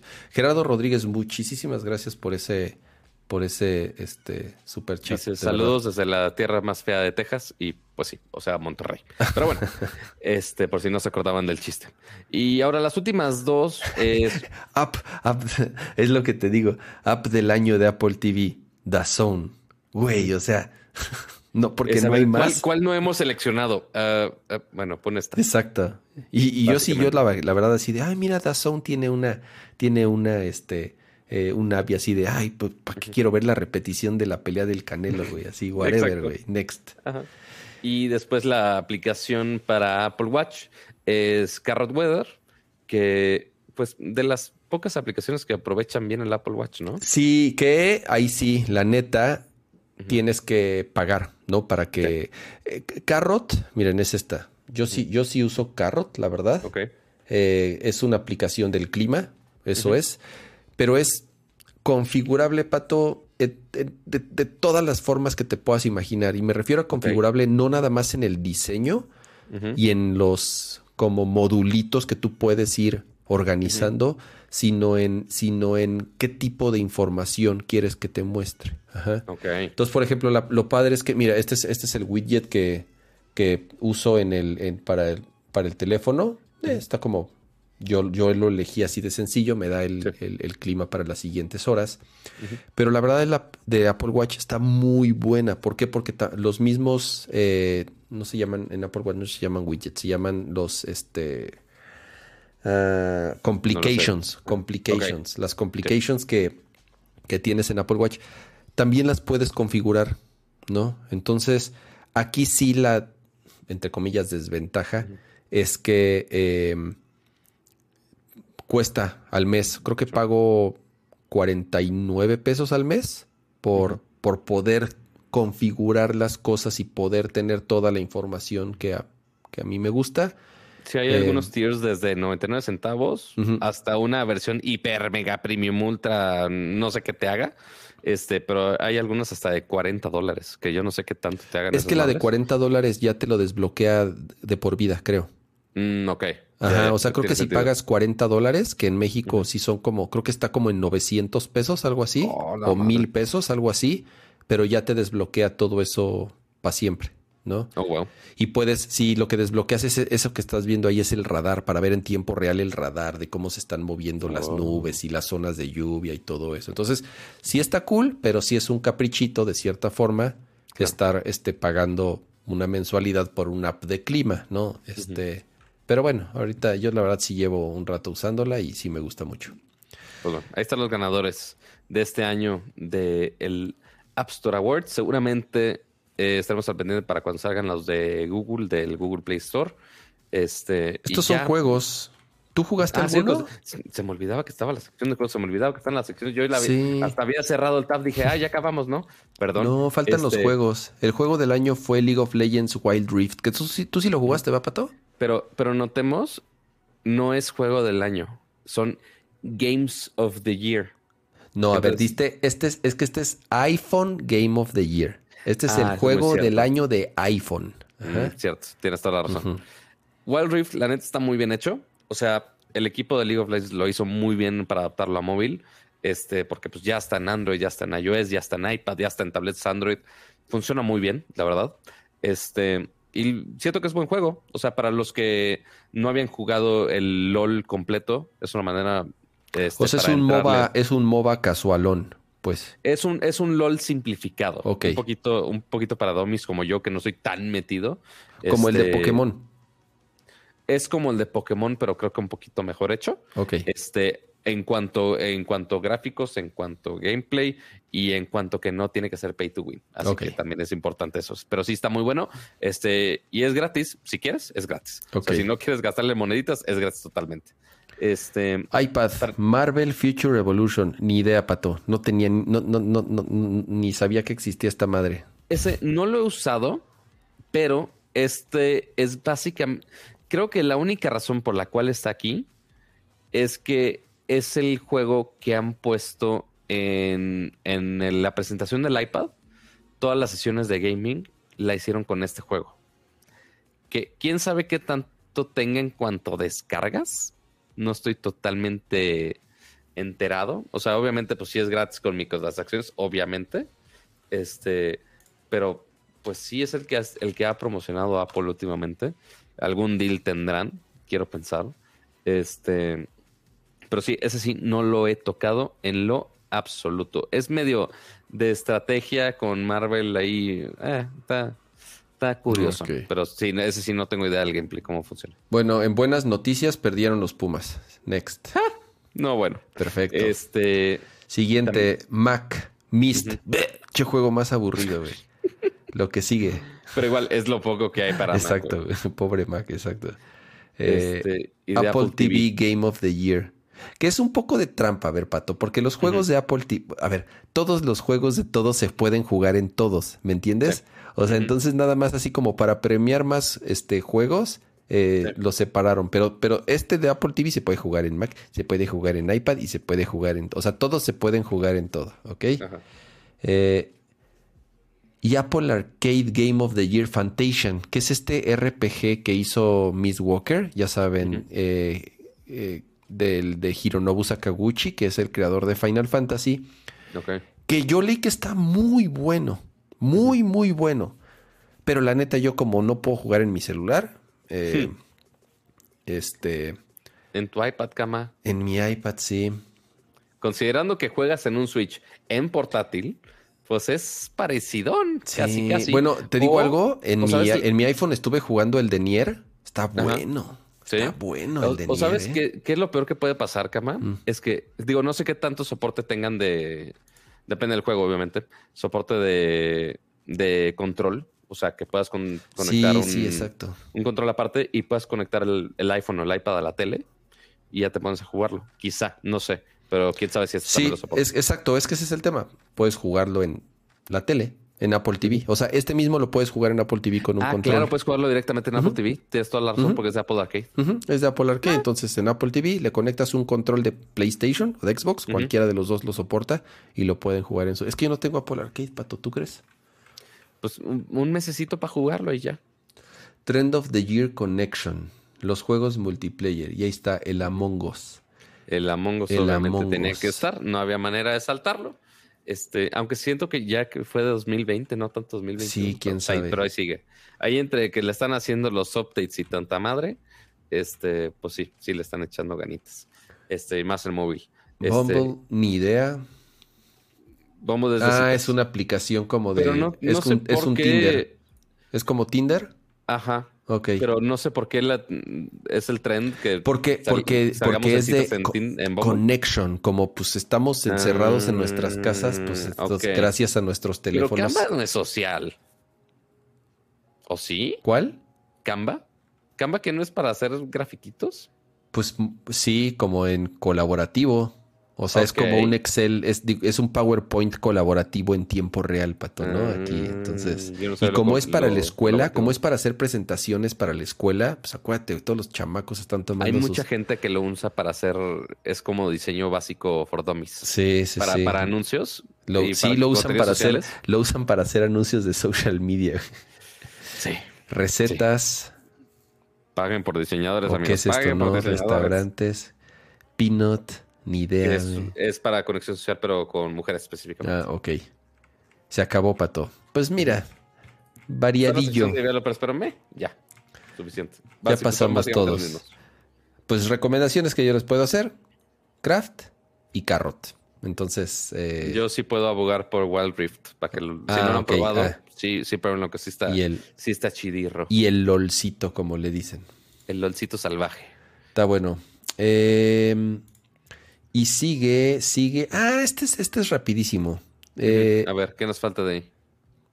¿Qué llevamos? Una hora 27 minutos. Más o menos. Va a ser rapidísimo esto. Y eh, estamos, mira, antes estamos, si no me equivoco, somos casi 300 personas, 296, y hay 130 likes, mm. solo digo.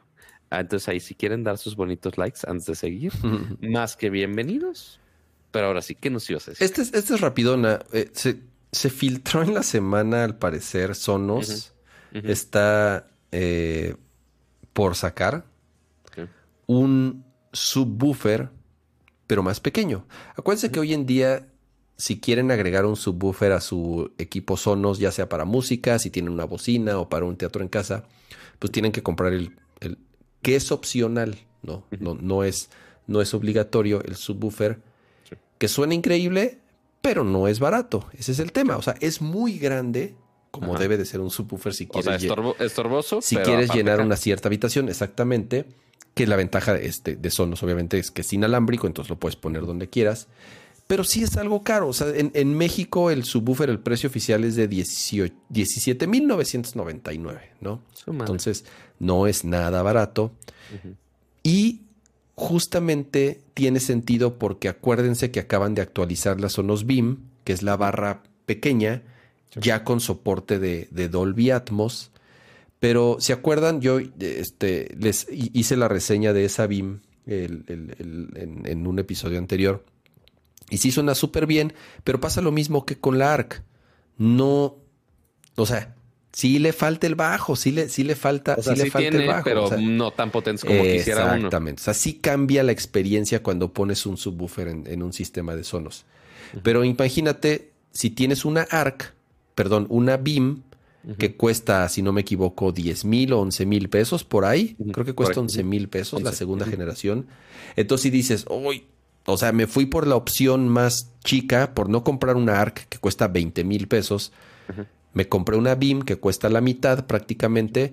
Pues no me voy a comprar un subwoofer que sí cuesta 18 mil pesos, ¿no? O sea, como Claro. que no tiene mucho sentido. Sobre todo si el espacio es pequeño. Ese es el tema. El subwoofer es muy grande, es muy potente. Y si tienes una, una, una este, BIM generación 2 que es para un espacio pequeño, eh, como yo la, yo, yo la tengo en mi recámara. Mm, la- mi recámara no es grande, es, es una, recámara, una habitación normal, ¿no? Eh, poner un subwoofer, sí, me gustaría tener un subwoofer en la habitación, pero es un, o sea, pero es una, o, pongo un buró o pongo el subwoofer, güey, ¿no? Este, entonces, sí hace mucho sentido que saquen este, los rumores es que van a sacar un subwoofer más pequeño, por lo menos, no sé si la mitad del tamaño del actual, eh, y, que, y que obviamente costaría, pues similar a lo que estaría costando algo equivalente que, como, como con la BIM, ¿no? A lo mejor costaría la mitad o menos de la mitad de lo que cuesta hoy en día el subwoofer y que no es muy grande, lo pones ahí en un rinconcillo, en una habitación de tamaño mediano, tamaño pequeño, me hace mucho sentido. Y es que esto se filtró porque en la aplicación, en uno de los mensajes, cuando están, un usuario estaba configurando su subwoofer, algo hizo y le salió un mensaje que decía, este feature no es soportado por la por el sub mini. Y es así de ah este no ha ¿Cuál sub mini de qué hablas si esa cosa no existe todavía. exactamente no entonces justamente por eso eh, eh, surgió el, la nota porque en la misma aplicación la nombran. Entonces ya haciendo números y, buscándole ahí a la lógica pues sí hace sentido que eh, complementen la línea con un subwoofer que no cueste pues, lo que cuesta este, ¿no? Claro, sí, no, y aparte, ya eventualmente ya rascando en ciertos foros de ayuda del mismo Sonos, eventualmente ya encontraron otras menciones de, del Submini mm. que quizá no tenían que haber existido ahí todavía. Entonces, quizá alguien actualizó muy rápido esos foros. Este, pero saber si lo en cuándo lo lanzan, o sea, quién sabe si se esperan para CES ¿O cuándo, sería? O sea, porque no hay unas fechas específicas para lanzamientos de Sonos. No, pero pues tienes razón, pues todo viene sí es, puede ser, puede ser.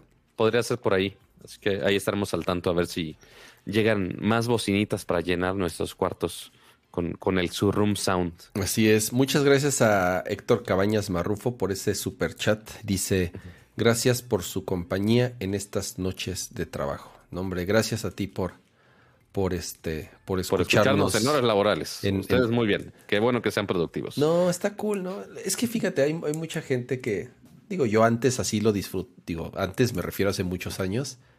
Y este y tengo muchos amigos que todavía de pronto se inspiran y trabajan mejor de noche, ya sabes, es cuando como dicen los programadores, es cuando el es cuando el código este, fluye. Fluye, ¿no? Este, yo antes sí me acomodaba a trabajar en la noche y ahorita ya la verdad ya no, ya prefiero ir a mi camita a dormir. Este, pero sí, muchas gracias Héctor por ese. No, y, sabes qué, Cama, o sea, yo por más que, o sea, obviamente el formato de podcast, digo, lo estamos haciendo en este momento, sí, me gusta y muy bonito y todo, pero no puedo escuchar podcast porque mi trabajo que es editar video. Ajá pues necesito escuchar qué te estoy diciendo en el video. Entonces no puedo poner un podcast de fondo o algo así. O sea, si le estoy poniendo total atención, ok, súper. Pero mientras estoy trabajando, no puedo porque yo necesito tampoco puedo trabajar con audio. Yo tampoco este, puedo. O sea, a pesar de que no, a pesar de que no trabajo con audio, o sea, aunque esté diseñando, no puedo escuchar. Escucho muchos podcasts, pero odio, me odio de que no puedo trabajar y escuchar un podcast al mismo tiempo. Sí. Hay, gente que no es multitasking no lo escucho. consumo de contenido. Me lo pierdo por completo. ¿Me entiendes? O sea, me desconecto del mundo exterior y, no escucho nada. Me pierdo completamente del podcast. Entonces, yo escucho, yo cuando escucho más podcast es o cuando estoy desayunando o cuando estoy bañándome, cuando me voy a cepillar los dientes o incluso cuando me duermo bueno, yo duermo con audífonos. No sé si se los he platicado en el, podcast. Yo, yo tengo que dormir con audífonos. Entonces, siempre duermo con un podcast puesto. Ok. Este, y ahí es cuando me pongo como al día con mis, con mis podcasts. Haces bien. Sí, o sea, lo mencionaba nada más porque obviamente todo mundo el día de hoy se puso de de, ah, vamos a compartir las tendencias de Spotify de que consumí este año. Este, y pues sí, ya sé, ya sé que te gusta Bad Bunny y esas cochinadas. No, no, no, yo, yo soy bastante, este, dramático, dolido, este, deprimido en, musicalmente. Este, obviamente Bad Bunny fue lo más escuchado en, este 2021, pero lo mencionaba todo este tema porque justamente seguramente ustedes eh, en sus eh, rap de Spotify eh, les viene una sección de, aparte de sus artistas y canciones favoritas más escuchadas, a muchos les va a aparecer una sección de, oye, los podcasts más escuchados, que a mí no me aparece porque no puedo consumir podcast, pero, este, y Spotify lo sabe, pero seguramente a muchos de ustedes desapareció en el ranking de Spotify eh, porque pues aquí están, aquí lo están escuchando. Entonces, si les aparece también en su, en su listita, también publíquenlo en sus redes sociales y obviamente etiquétenos a Rams, a mí y la cuenta de Nercor Podcast para mínimo darles un likecito por su, por su apoyo y por escucharnos tanto tiempo por acá. Chique, Dice Oscar, ¿por qué duermes con audífonos? Porque tengo tinnitus. Eh, y me dice Dani, ¿qué audífonos usas para dormir? Los del iPhone, los, los earpods, los básicos, son muy cómodos para dormir. Necesitamos encontrarte una solución más, más mejor para dormir. O sea, porque sé que hay audífonos específicos para dormir, pero ahí, ahí veremos. Eh, no, es que esos me gustan porque, porque no se me salen, porque me mm, puedo mover y no se me salen. Y, y luego ya cuando, ya cuando de plano ya estoy bien zombie y ya dormido, entonces nada más me, los, arranco y los aviento. Madre mía, qué agresividad. Pero bueno, ahora sí pasemos a una sección divertidísima el día de hoy, amiguitos, porque ahora vamos a la sección patrocinada de esta semana.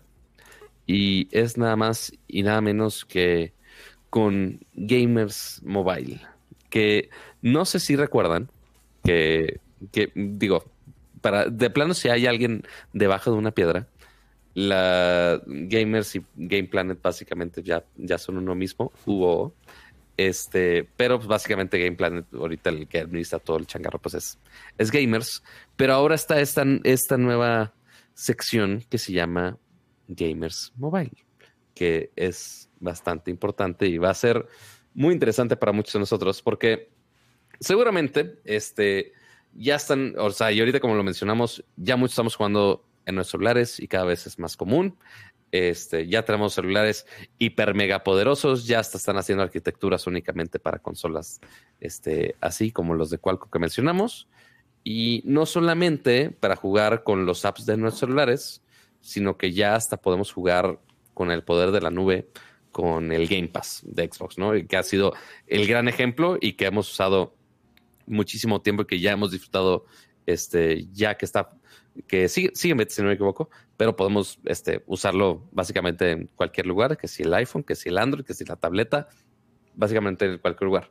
El problema es que justo para aprovechar todo esto y que realmente el poder de la nube sea donde querramos, pues necesitamos una buena conexión a Internet. Porque si estamos aquí en nuestras casas, pues, ok, posiblemente tengas una buena conexión a Internet, siempre y cuando no te pelees con toda tu familia, de que todos estén streameando al mismo tiempo, porque si todos están este, viendo sus videos de YouTube, que si sus podcasts, que si sus series en 4K, Betty la fea, este, Betty, la fea como, como las fregadas tops, este, los rankings de Netflix, maldita sea, este, se vuelve más complicado porque pues te tienes que pelear por ese ancho de banda.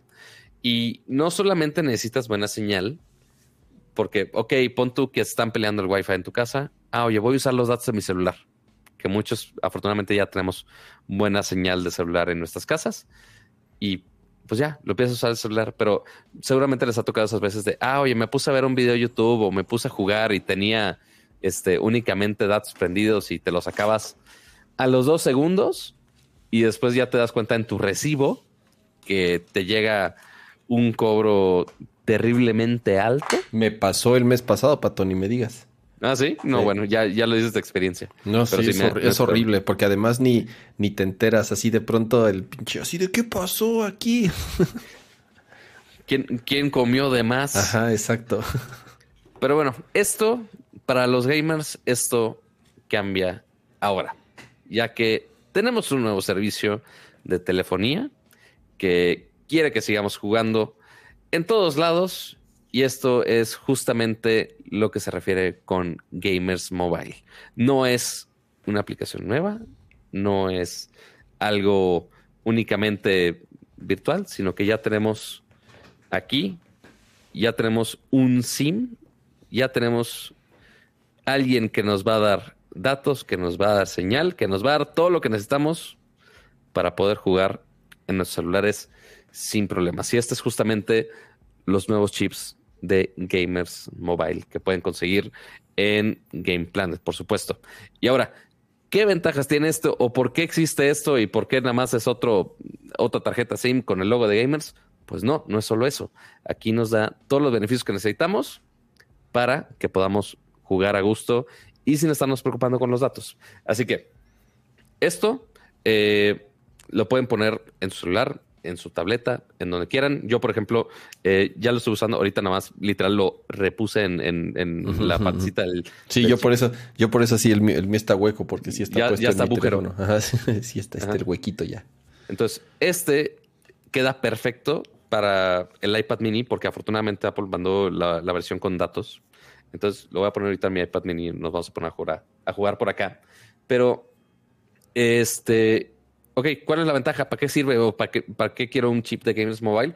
Pues bueno, Gamers Mobile está enfocado a la comunidad gamer eh, y quieren dar la mejor cobertura con la red más avanzada y aparte hacerlo mucho más accesible para que puedas seguir jugando donde quiera que estés sin problema alguno, sin estarte preocupando de, ay, ya me acabé mis megas, ya no puedo jugar. Ne, ne, Eso no va a pasar aquí. Eso no va a pasar aquí. Este, porque tenemos una buena velocidad. O sea, yo hice, al menos el equipo de gamers nos dijo de, ah, oye, puedes tener hasta 69 megabits por segundo, que nice, o sea, el número está chido, nice, pero este, inclusive, justamente fui a hacer algunas pruebas hoy en la tarde, este, y estuve en, un parquecito por acá, por, por, esta zona, eh, y llegué hasta los ochenta y tantos megabits por segundo, sí. lo cual está perfecto. O sea, en cuanto a velocidad, no le sufre, lo cual está bastante bien. Y también es importante que esto también funciona en eh, Estados Unidos y Canadá. Así que igual puedes aprovechar toda esa velocidad. Este, obviamente depende de la señal que tengas en, cada zona.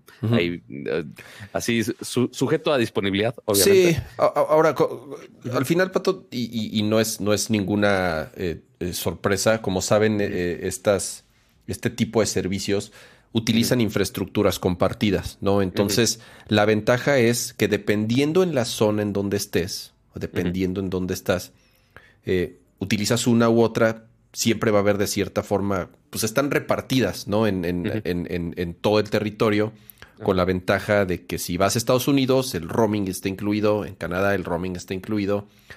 y, y, como dices, Pato, ¿cuál, es el diferenciador? ¿No? Así de, ¿por qué es de gamers? ¿No? O sea, bueno, de, de, ya sabes, o sea, no, no de gamers la marca, sino. foquitos Exactamente.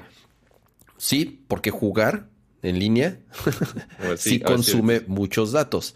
Ahora, ¿Cuál es la ventaja? Que pues no nada más es para eso. O sea, no nada más es para jugar en línea, sino que obviamente puedes aprovechar esos gigas para todo lo que quieras, ¿no? Pues redes sociales, para streamear, para tú streamear en Twitch. Acuérdense que ya se puede, si ya, es posible en tu teléfono, cuando estés jugando, eh, Gamers LTE, ahí aparece ya, mira. este, ya, ya, acepta los datos y ya aparece así que es la red de gamers. Así es. Entonces, eh, ahorita vamos a mostrar justamente, creo que el diferenciador principal de los demás. Y ahí sí, la neta, pues creo que ninguno se le acerca, Pato, no en costos, pero principalmente en la cantidad de gigas que dan en los, en los diferentes planes. Obviamente te dan un número telefónico y todo, o sea, tal cual funciona como cualquier eh, o, sea, no solamente es para jugar, pero justamente, o sea, sí, eventualmente tenemos que hacer llamadas, por más que nosotros gamers hoy en día nada más mandemos mensajitos por WhatsApp y yo ya sí hablo, yo, sí, yo sí, yo sí todavía hablo mucho por teléfono, yo no sé por qué. Es que este eres gamer de los viejitos. ya, no es de las nuevas generaciones tan antisocial como yo, pero este, el detalle aquí es que sí puedes, eh, si tienes llamadas, tienes SMS, o sea, tienes tu número, pues es exactamente igual, lo puedes usar exactamente igual como si fuera tu número normal, nada más que puedes aprovechar una cantidad inmensa, mucho más de gigas para jugar, inclusive con Game Pass, o sea, puedes aprovechar todo el poder de, la nube jugando en línea con este tu dispositivo móvil, nada de, ay, que si el Wi-Fi no llega aquí en mi casa, ay, que si lo estoy compartiendo con mi familia, lo quieras, no, tú tienes tu red personal con tus datos para aprovecharlo con toda la velocidad posible. Y, lo que dices es cierto, Pato, porque además hay un deal ahí, justamente hay, eh, hay una, hay, hay una promoción. Eh, es eh, va de la mano este lanzamiento con, con, con Microsoft y con Game Pass. Porque como dices, Pato, o sea, si quieres jugar Xcloud, todo es streameado. O sea, no tienes el juego en el teléfono. Todo lo estás jugando en la nube. Por lo tanto, consumes pues, un chorro de gigas, ¿no? Entonces, eh, ahora sí, ¿no? Pues porque están preguntando y pregunte, ¿cuántos, ¿cuántos gigas? ¿Cuántos gigas? ¿Cuántos gigas? Y aquí es donde yo creo que sí realmente van a ver la, la, diferencia. Yo, la verdad, por y, y, y es y, siendo honesto, o sea, yo tengo 6 gigas y pago, digo, no pago mucho, pero tengo 6 gigas. Al final del día, 6 gigas no, no, es, no es nada, pato. O sea, te dije, el mes pasado me los acabé y este, y sí pagué, terminé pagando el triple de lo que pago normalmente al mes, porque dije, pues ni modo que no utilice mis, mis, mis datos, ¿no? Claro. Pero estos son, estos son los eh, tres diferentes planes que existen. Al menos son los iniciales con los que está empezando. Exactamente. son, son los de lanzamiento. 8 gigas por 199, 40 gigas por 249 y 100 gigas por 549. O sea, digo, no, no sé si soy eh, eh, muy ignorante en el tema, pero hasta donde yo sé, nadie te da tantos gigas por este costo, ¿va, Pato? Sí, o sea, al menos que si le rebusques a un plan hiper mega hipster y ultramente caro, sí, quizás te puedan dar esa cantidad de gigas, pero 100 gigas por 549 pesos, o sea, considerando que con mi compañía anterior, ese mismo precio me dan por, creo que hasta lo pusieron ahí en el chat, son, me daban 16 gigas, o sea, y, así se portaron muy bien por ese precio, pero ya tienen 100 gigabytes de datos Está increíble, pero ya desde el inicio ya tener 8 gigabytes desde el inicio de 200 pesos. Está increíble. sí puede yo, yo pago más del doble y tengo menos gigas que eso. Exacto. Ajá. Pero este con, con estos puedes tener la opción de tener hotspot. Eh, la versión de Casual Gamer, que es la versión de 8 gigabytes, o la de Hardcore de 100 gigas, sí puede hacer hotspot sin problema alguno. Nada más con la versión de Pro Gamer, que es justamente la versión de en medio, eh, puedes tener 249 pesos por los 40 gigabytes o si quieres hacerlo como hotspot, puedes eh, pagar un poquito más de 349 pesos para tener esta función. Y obviamente tiene un montón de minutos, o sea, las versiones casual y pro tienen 1500 minutos, 1000 SMS, yo no sé quién en su sano juicio va a usar todo eso. O si quieres también la versión hardcore, son 10.000 minutos que, o sea, nada más piensa. 10.000 minutos, cama. ah, no, no, no, ni yo que son 13 puntos y cosa de días. O sea, realmente podría estar 13 días consecutivos hablando. No, ni yo, ni yo, ni yo que hablo, ni yo que si hablo un chingo, me acabo, me acabaría esos minutos, jamás. O sea, eh, pero ya, si de plano quieren estar en llamada este todo el santo día, pues bueno, lo pueden hacer. Pero ahora, el algo interesante, o sea, porque ese es el plan inicial. O sea que sí, sí lo pueden este, mencionar. Este, que este precio de. Ah, que algo, algo importante. Sí, yo pensaba, de hecho pensé que teníamos la, si quieres ahorita cambiamos a, nuestra toma cama. Sí, a ver, voy, a nuestra toma. sí, porque este es de último momento, porque ya, ya me está este, regañando este, casi casi Secretaría de Gobernación. El equipo de PR. Ajá. Pero este, este último plan, el plan hardcore, les dije 549, ¿no? Ajá. Que es, es el, plan a futuro. Pero ahorita, por precio introductorio, está en únicamente 499 pesos. así que está aún más barato todavía. O sea, ya me está, ya no ah. estaba más haciendo güey, pero ahorita está más barato todavía. Este, por 499 pesos. Pero espera, cama. Aún hay más. ¿Aún hay más? No puedo creerlo. y si llama ahora, no solamente te vas a llevar un plan con 100 gigas, Pato. ¿Qué más? ¿Qué más? No, puedo creerlo. ¿Qué más nos vamos a llevar? Pero tienes que llamar ahora en este instante porque se están acabando. Se están acabando, Pato. ¿Qué más nos vas a dar? O sea, que, lo dirás medio en broma, pero sí se están acabando. Este, porque al menos ahorita, ahorita en este preciso momento, este, al menos para el dato del día de ayer me dijeron de, oye, pues están agotando, pero según, según ya mañana viernes, puedes ir a un Game Planet y comprar tu, tu chip de, de Gamers Mobile, pero ahorita justamente ya que es diciembre, que te vas a juntar este, la reunión incómoda con la familia, que posiblemente te quieres arriconar a un lado y ponerte a streamear o, a jugar o no sé, lo que quieras para no, aguantar al, al tío o a la tía borracha. Eh, ahora eh, justamente están haciendo, como mencionas, un deal con, con Microsoft, con Xbox, para que puedas comprar, no, o sea, porque una cosa es justamente tener los datos y la buena conexión, pero también necesitas los juegos. Y si quieres jugar con la, con la mejor calidad, que si con eh, nivel consola, pues también necesitas justamente Game Pass. Y justamente para el lanzamiento ahora en diciembre, puedes tener las dos de básicamente de un solo jalón, porque puedes comprar, eh, puedes comprar un mes de Game Pass.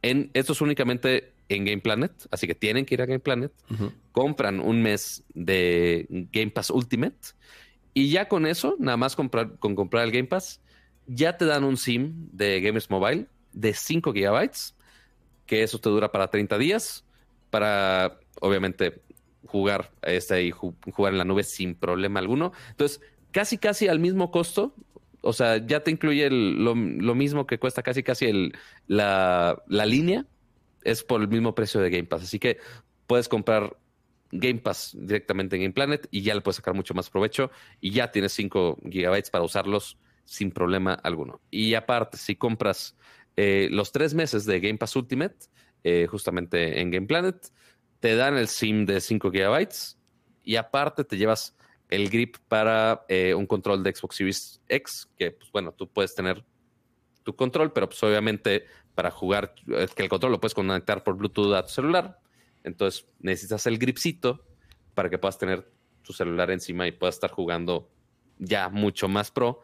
Quizá no tan portátil y quizá te la hagan de todos de así de mijito, pero ¿por qué traes el control de Xbox a la comida de Navidad? Así, eh, eh, este, sí, abuelita, eso es, es, para socializar, claro.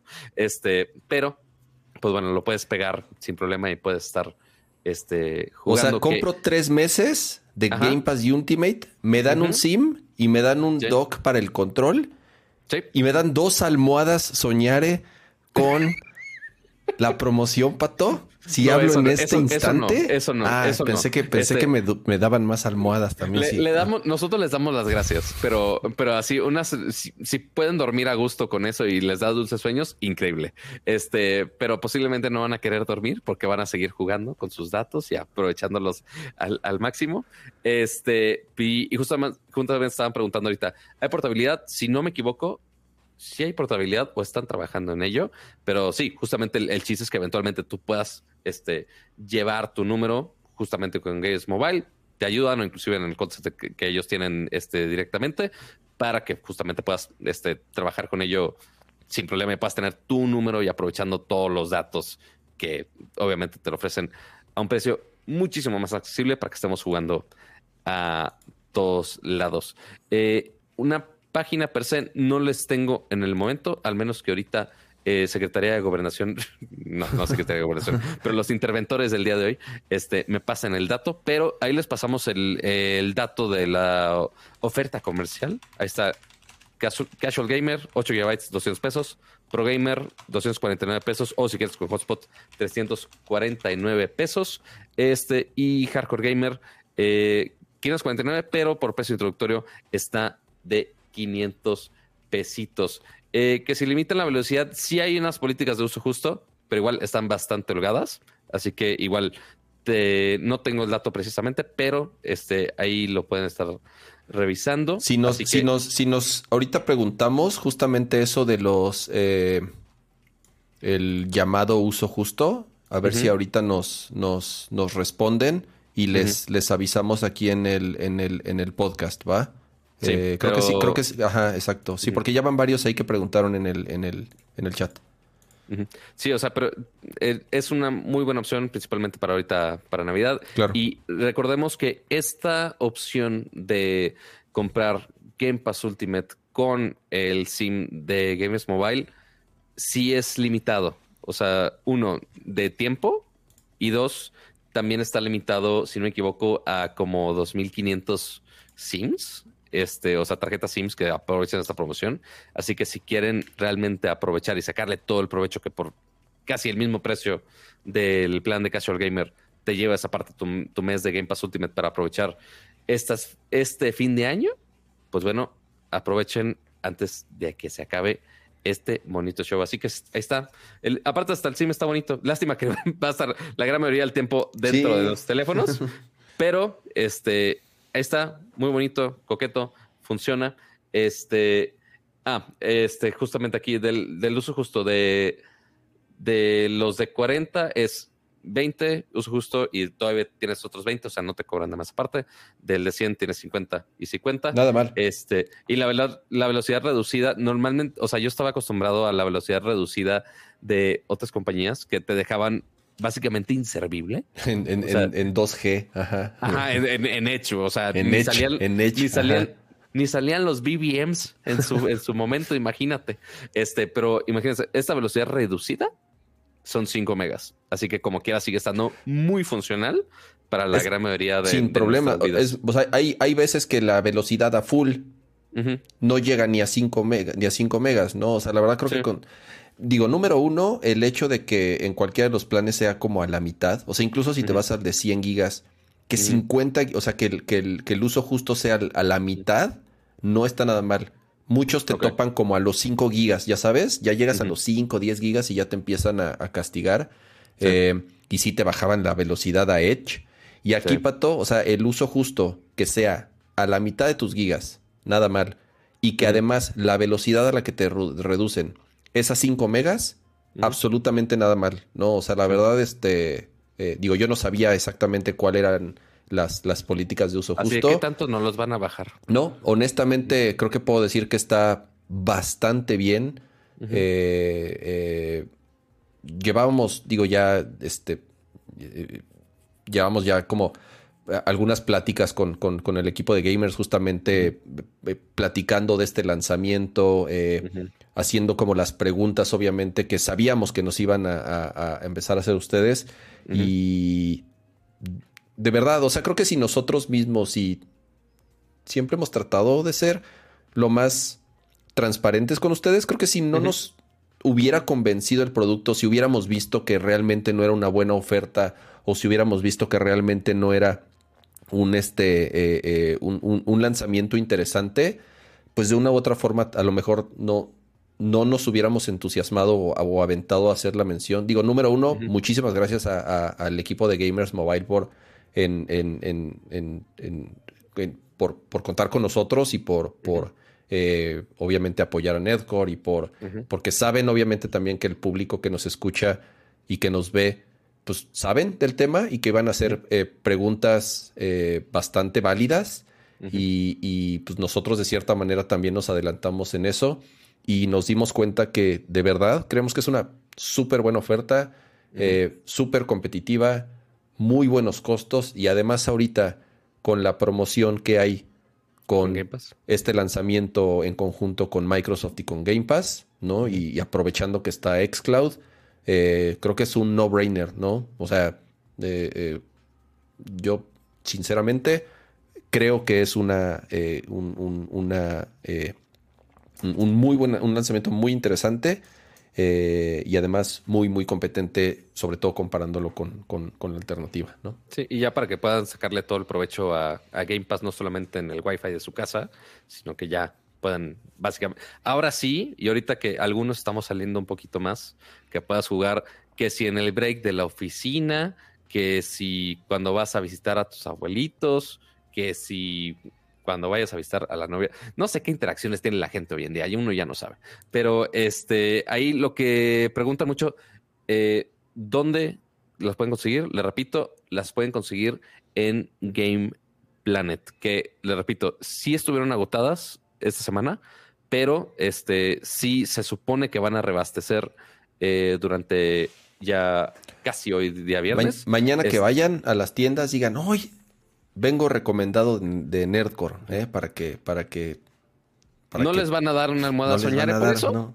Este, les van a dar las gracias igual. Este, pero igual, ahí, ahí les avisan. Este, y ahí si consiguen una de ellas, junto con su Game Pass, pues ahí nos, nos presumen también en las bonitas redes sociales. Pero sí, aprovechen que eh, por el lanzamiento está más, está más barato inclusive, este, la versión Pro. Eh, ¿Funciona para mi iPad? Sí, de hecho ahorita yo, yo lo estuve probando con, con el iPad mini y funciona, o sea, literal, fui, fui esa señora que va con su iPad al parque, entonces ya lo puse. Y aquí, a ver si tengo todavía mi historial de, de la, del speed test, porque sí, o sea, lo estuve probando aquí a ochenta y tantos, creo que llegué en algún momento. Sí, 81 de bajada y 39 de subida, que no está nada mal. O sea, en un parque, o sea, ni siquiera así que tú digas, ah, al lado de, un, de una torre, así ganchado una torre, no, en un maldito parque. Entonces ahí pueden estar jugando en cualquier lado. Así que aprovechen que vienen las, las reuniones familiares, las reuniones incómodas que no quieren ver hasta. Y entonces siempre mi momento favorito, ¿sabes? ¿Sabes cuál es el momento que más disfruto en una reunión, Pato? O en una fiesta, sobre todo cuando es ruidosa. No, cuando me encierro en el baño. Ya sabes, es así de voy al baño y entonces te metes al baño, de verdad, entras, entro al baño. Ay, qué terrible. Y es así de, ay, silencio estoy solito y entonces te sientas, sacas tu teléfono y entonces empiezas a contemplar y, a pensar y es como el momento de más tranquilidad y el momento que más disfruto en una reunión social cuando me cuando voy al baño. Dios mío. Bueno, cada quien tendrá sus lugares para disfrutar sus placeres de la vida, que si es ir al baño, que si es jugar con su celular, este aprovechar sus datos ahí tienen mil y un razones para. Para que no lleguen, para que no para no ser el, el, el, incómodo, así que llega a la casa y lo primero que dices, ¿me pasas la contraseña de tu wifi? Y así, así de, ah. ya sabes. Entonces, no, no, seas, no seas esa persona, no seas esa persona, no llegues a pedir el, el wifi del, del, del, primo, del tío, del amigo, del vecino. Mejor y que lo más probable es que el wifi de la tía o del primo, lo que sea, quizá no sea tan chido como necesitas para jugar. Entonces, eh, sí, para que batalles. Exactamente. Así de, oye tía, ¿por qué, ¿por qué no llega el wifi a la sala? Y entonces ves, y es el pinche modem que te da este Telmex, ahí además abajo del sillón, con las antenas abajo, y así dices, puta, con razón no llega el wifi ni a tres metros de distancia. Entonces, por eso, no seas esa persona. Muchas gracias de verdad al equipo de gamers y este por, por, por confiar en, en, en Nerdcore. Y este, y, pues, de nuevo, ¿no? Súper recomendación. Y si, la promoción de Game Pass se supone que están en cualquier sucursal, nada más que justamente tengan de los chips, nada más. Es, básicamente la única limitante por ahora. Así que corran, corran, corran por ellas y nos presumen cuando ya tengan la suya y, y prueben la velocidad y el, y el que puedan estar derrochando gigabytes al, a diestra y siniestra. Pero bueno, ahí está la sección de Games Mobile, el patrocinador de esta semana. Muchas gracias por, por acompañarnos en, en estas épocas finales del año. Este, pero bueno, ahí está la, ahí está la recomendación para que aprovechen el resto del año. Pero ahora, ¿qué sigue? Es la sección de videojuegos que casi cama me agarra en curva. Hay, hay, hay, hay algunas dos, tres notitas interesantes de videojuegos. Ay, güey, espérate, ya, me quedé aquí en negro. No eres tú, ¿quién eres? Ya me quedé aquí en negro. Eh, ¿Qué nos quedan, Pato? Una, dos, dos notitas de videojuegos. Eh, una que a mí personalmente me, me dio duro, ¿eh? No, no, no, no, no, este. Pues, estoy muy sentido ahorita y lo platiqué la vez pasada que, que este. Hablaba de, lanzamiento de Battlefield 2042. Es un juego que yo sé que no nada más yo, yo sé que mucha gente esperaba. Eh, para mí era el cierre perfecto del año. Era, era lo que iba a estar jugando en, en, el, en lo que quedaba del año, es lo que iba a estar jugando en mis vacaciones, es lo que iba a estar haciendo en lo que saliera algún lanzamiento importante el, el, año que entra. Y, y, la verdad, vaya, vaya, vaya decepción con, con, con Battlefield. Eh, uno de los lanzamientos más accidentados que yo recuerde de cualquier juego, o sea, al nivel de, al nivel de, de Cyberpunk, ya sabes, por la cantidad de bugs, por la cantidad de errores, por la cantidad de problemas en los servidores. Y súmale a eso el, poco contenido que tiene el juego comparado con otros, con otros lanzamientos. Muy pocos mapas, muy pocos modos de juego, muy pocas armas, muy poca personalización, eh, muy poca la progresión que vas teniendo conforme vas jugando y vas subiendo de nivel. Entonces, la verdad, te digo, enojado. Sí, enojado porque estaba esperando mucho ese juego, pero también triste, te digo, ¿no? Es alarmante la cantidad de usuarios que han perdido. Eh, como saben, se pueden meter a, a Steam a ver las, las estadísticas y ver los números, ver cuánta gente está conectada jugando y tú puedes ver ahí el top de cuáles son los juegos más jugados, ¿no? Siempre están comúnmente los mismos, no siempre va a estar, ya sabes, este Counter Strike, siempre va a estar los, de, los de siempre, ¿no? Y Battlefield, o como cualquier juego multiplayer AAA que mucha gente espera, sí, los primeros días, obviamente se fue a los primeros lugares, pero, se le está secando la garganta a cama de casi llora. Pero a, tan solo, a tan solo tres semanas de lanzamiento, ni siquiera llegaban a las tres semanas, eh, ya había menos de 20 mil personas jugando, lo cual es nada. O sea, al grado de que ya no encontraba servidores, te estaba metiendo eh, bots, ya sabes, no encontraba equipos completos. Em, ha reaccionado lento DICE ya ha reaccionado lento Electronic Arts en, en, apenas hace poquito empezaron a salir algunos tweets. Sí ha salido, hoy salió por ejemplo un update bastante, entre comillas, grande. Ha sido el update más grande que ha recibido el juego.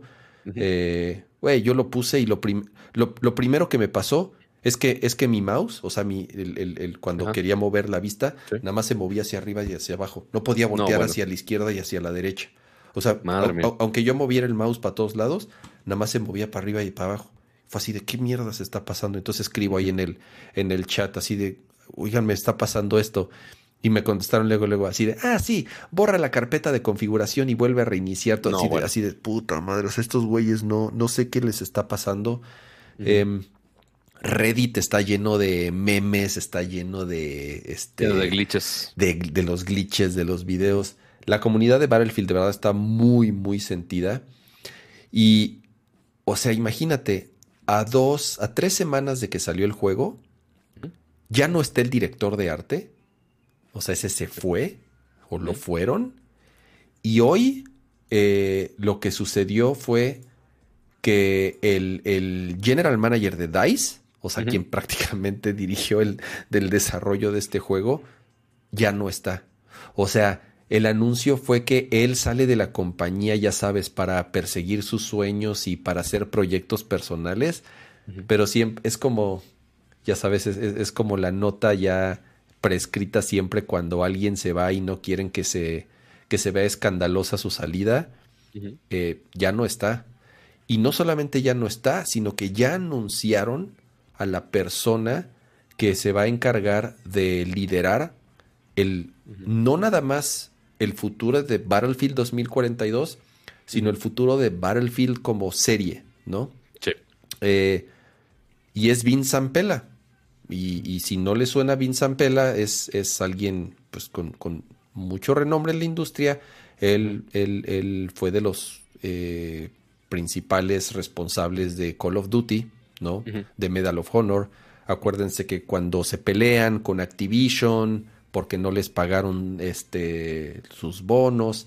Salen ellos, ¿no? Cuando, cuando estaban en, eh, Activision haciendo Call of Duty, fundan un estudio que se llama Respawn y ya después se integran Electronic Arts.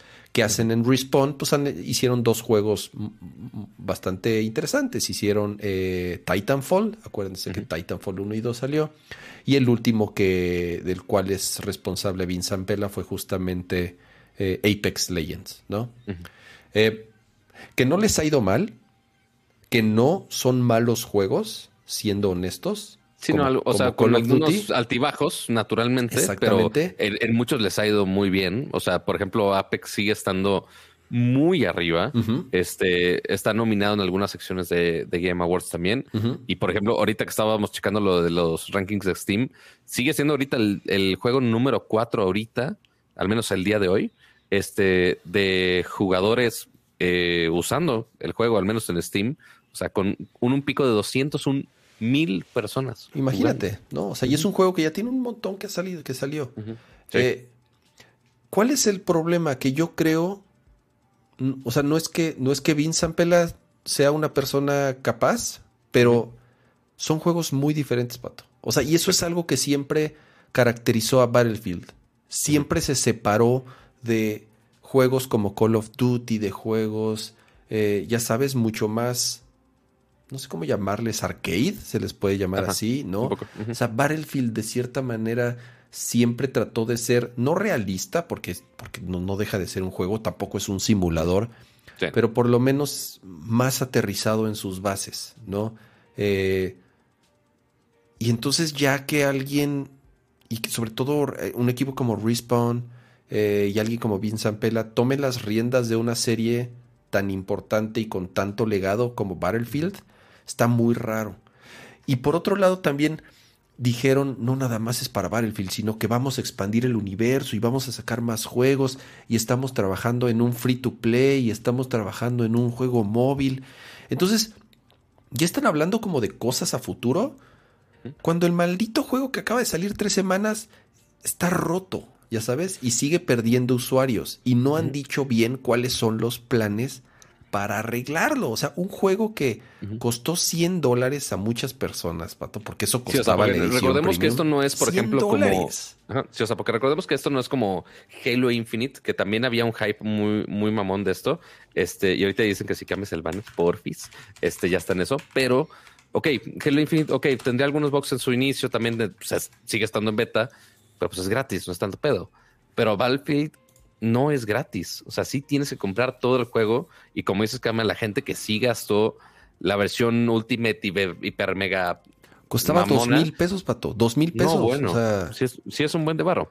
Este, y justo, y también el hype del juego en general sí era muy, muy, muy alto. O sea, si supieran las veces que Kama estuvo ching, hijo de ching, hijo de de güey, dile a Electronic Arts que nos consiga un código de juego, conseguimos un código del juego y Kama regresa de, ah, está de la mierda. Yo, puta madre, ya vamos a romper la relación con Electrónicas. Saludos al, equipo de Electrónicas, pero saben su drama en general. Pero, pero, es pero, pero es porque de verdad te digo, o sea, o sea, sí, sí, así mi, mi, mi corazoncito de fan de, de, Battlefield eh, está así, se hizo mazapán. O sea, de verdad, porque esperaba muchísimo de ese juego, güey.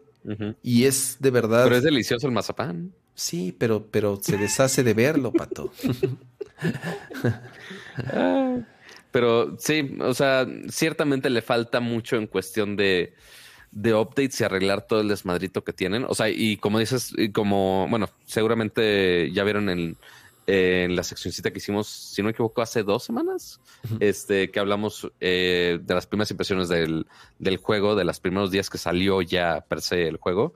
Eh, hay algunas cosas que pueden solucionar fácil, algunas cosas que no. Este, pero pues eventualmente es ver eventualmente cómo va a tomar cartas en el asunto este, los developers para intentar arreglar y rescatar algo de todo esto para que sigan los usuarios de Battlefield ahí. Sí, mira, hay, hay, hay, hay, historias legendarias de juegos que se redimieron, ya sabes, después de, después de haberla super cagado lo primero que hicieron fue aceptarlo, ¿no? Y decir, a ver, sí, la regamos por X, Y o Z, pero tenemos un plan, ¿no? Yo creo que la historia más eh, importante que ha tenido este tipo de, te digo, de, de, de, que se levantan de, la nada es Final, por ejemplo, ya me fui al extremo, ¿no? Pero Final Fantasy XIV, o sea, Final Fantasy XIV está a cinco días de lanzar su siguiente expansión. De haber sido, yo me acuerdo porque yo estuve ahí, yo lo jugué y recuerdo haber jugado así desde el día uno el lanzamiento original de Final Fantasy XIV y fue así de Jesus Christ, ¿qué pasó aquí? Está bien documentado el desarrollo de Final Fantasy XIV y todo lo que pasó. O sea, hay documentales al respecto. Hay hay un libro al respecto, ¿no? Entonces, eh, de cómo rehicieron ese juego prácticamente, sí se tardaron un rato, más de un año en volverlo a lanzar, pero, pero hoy en día es una, o sea, es, uno de los, es, de los MMOs mejores que existen, te digo, ya te están advirtiendo a los usuarios de que va a haber tanta gente queriendo entrar al mismo tiempo para jugar esta expansión que pidieron paciencia. Como dice Tadeo, No Man's Sky, otro ejemplo claro, ¿no? O sea, No Man's Sky sí fue así de, y lo dije en su momento, de puta pobre del, del niño que de Navidad le regalaron ese juego, ¿no? Porque, porque también fue un juego que salió basado en mentiras. O sea, todo lo que prometió ese güey, no había nada, no había absolutamente nada en No Man's Sky. Y hoy en día, hay que ser honesto, No Man's Sky es, es, es un gran juego y todo lo que prometieron ya está ahí. ¿Cuál es el problema? Pues que sí perdió fuerza, que sí perdió tracción. No es lo mismo salir bien desde el principio, ¿no? Y que ya tres años o cuatro años después de su lanzamiento casi es así de, ay, pero ya lo arreglamos, así de, güey, pues, pues, pues chole, ¿no? O sea, sí, el juego sí está muy chido ahorita, pero pues también tres años y medio después de que salió. Eh, y tal vez es lo que podría pasar con Battlefield. Ojalá pase eso con Battlefield. O sea, Battlefield, insisto, es una franquicia y es una marca con mucha historia y con mucho peso, como para que se quede con, con el desmadrito que salió ahorita con, con, con Battlefield 2042, ¿no? Exactamente, pero sí, o sea, eventualmente habrá que esperar qué updates hay, a ver si alguien puede sanar ese corazoncito sí, de, cama. Sí, sí, sí. O sea, de verdad, hasta el otro, estaba tan, tan triste que instalé Battlefield 4 y me puse a jugar el 4. O sea, es un juego de hace 10 años casi. Entonces. Justamente quería checar a ver si en el ranking este de Steam este había subido de los Battlefields anteriores. Battlefield 4 este subió un chingo porque la gente regresó a jugar Battlefield 4, pato, de, de, lo frustrado de lo frustrados que estábamos. Sí, Battlefield 5 ya está otra vez en el top 100. Sí, exactamente. O sea, los Battlefields anteriores otra vez se fueron hacia arriba porque la gente ya dejó de jugar el 2042. Qué terrible situación. Pero digo, ahorita el 2000, así que tú digas, en pésimos números tampoco, o sea, está en lugar 23 de los jugados ahorita en Steam, pero sí, ciertamente siendo juego de lanzamiento. Triple. Imagínate lo que costó en todos los sentidos y el no nada más en dinero, en tiempo. No, me encantaría. Hubo hace. Yo me acuerdo cuando salió. Eh, eh, ¿Cómo se llamaba? Eh, uno igual de Electronic Arts, que era también algo muy similar a Destiny, pero con güeyes que se subían como a unas armaduras. Anthem. Anthem. ¿Te acuerdas de Anthem, Pato? Pasó algo muy similar. Ya nadie se acuerda de Anthem. Bueno, el pedo de Anthem, o sea, eh, igual, lo, lo, está muy bien documentado y salió un artículo muy interesante de qué pasó con Anthem. O sea, qué demonios pasó en el camino para que Anthem, de ser esa gran promesa que era, a la porquería de juego que salió más, o sea, incompleto. Y después dijeron que lo iban a reconstruir y lo iban a... Y lo mataron, Pato. Ya nadie está trabajando en Anthem. ¿Me entiendes? Ojalá no pase eso con Battlefield. Sería lo más triste del mundo que salgan a contar una historia como la de Anthem y decir, no, van a ver, vamos a ya aprendimos de los errores y vamos a vamos a reconstruir el juego y crean en nosotros y al final del día no salió nada. Mataron a Anthem también, ¿no? Entonces, ojalá no pase lo mismo con Battlefield, pero me encantaría que salgan artículos eh, que digan qué pasó, qué pasó en el desarrollo del juego, en qué, en qué momento se fue al traste y en qué momento eh, se jodió el desarrollo de, un juego tan importante como, como Battlefield. Ojalá, ojalá y ser. Correcto, a ver, a ver si se le hace su, su sueño de año nuevo a, a Kama. Pero bueno, ¿qué, más tenemos de videojuegos? pues ya, la, ya la, última, eh, Pato, y, eso es porque justamente la... Y ya son las 12. ya, ya son las 12 y porque eh, la, dijeron hace un par de horas solamente que... Sí.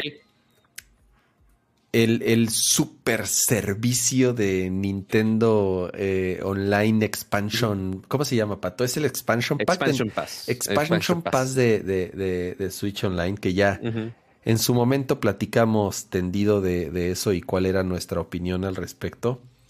Pero bueno, pues ya salió un juego más, Pato. O sea, si ya, ya, un juego más, ya, ya no te puedes quejar, Pato. Este, ¿cómo le van a hacer? ¿De verdad? ¿Va a salir de uno en uno?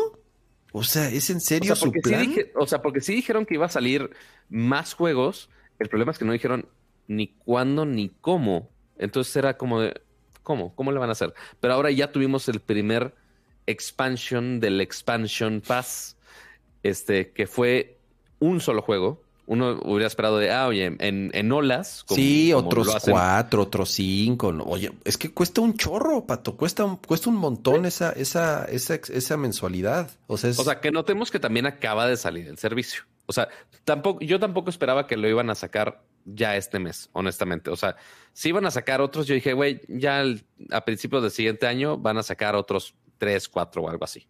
Pero se me hizo raro que adelantaron este. Este, pero bueno, eventualmente es uno más que estamos, bueno, algunos están pagando por él. Este ya depende de su juicio monetario. Este, pero este, estamos hablando de Paper Mario, el original Paper Mario de Nintendo 64. Ya se puede jugar en la consola virtual del Nintendo Switch. Esto, obviamente, únicamente si pagas el, servicio online junto con el Expansion Pass.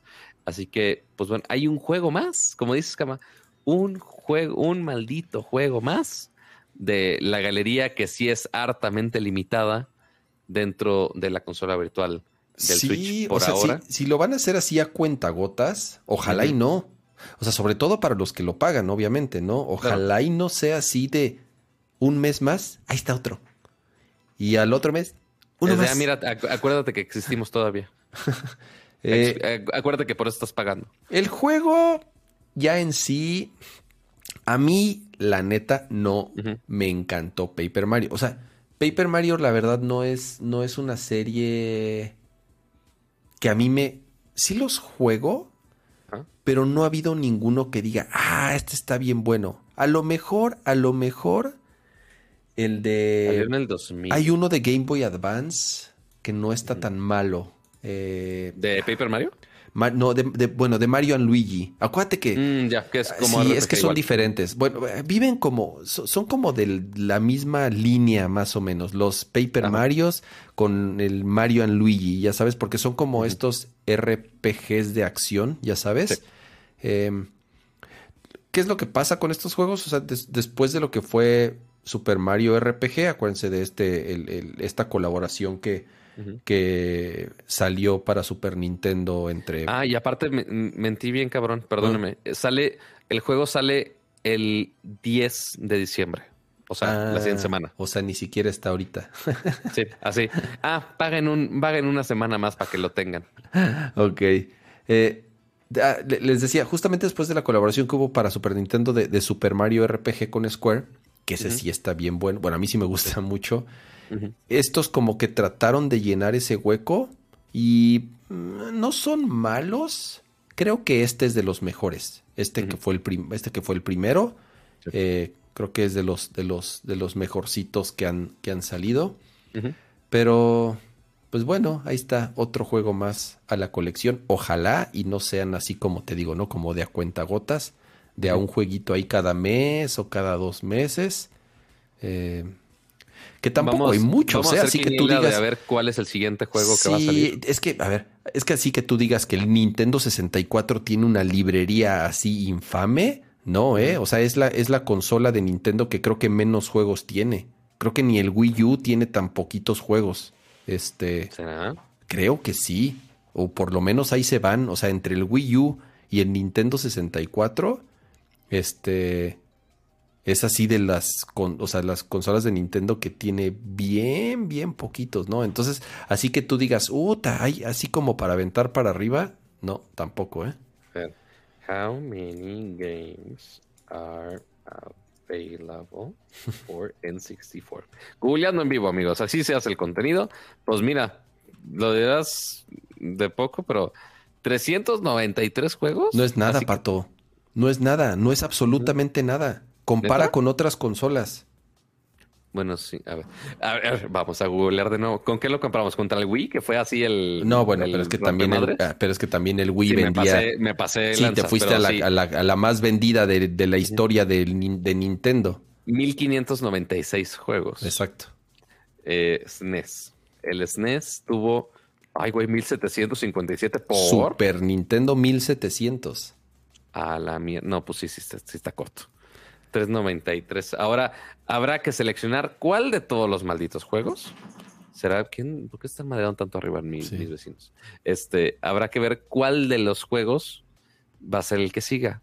Que si Diddy Kong Racing, que si Banjo Kazooie, que si Perfect Dark, que si No Kirby ya está. Los Mario Party, considerando que ya lanzaron el. Bueno, ya considerando que ya sacaron el, el remaster pues ya yo creo que van a abandonar los Mario Party viejitos. Este, que si Pokémon Stadium, que si Mario, Mario Golf no estaba, ¿verdad? Mario Tennis es el que está por ahora. Mm. Turok 2. Este, o sea, sí hay uno que otro.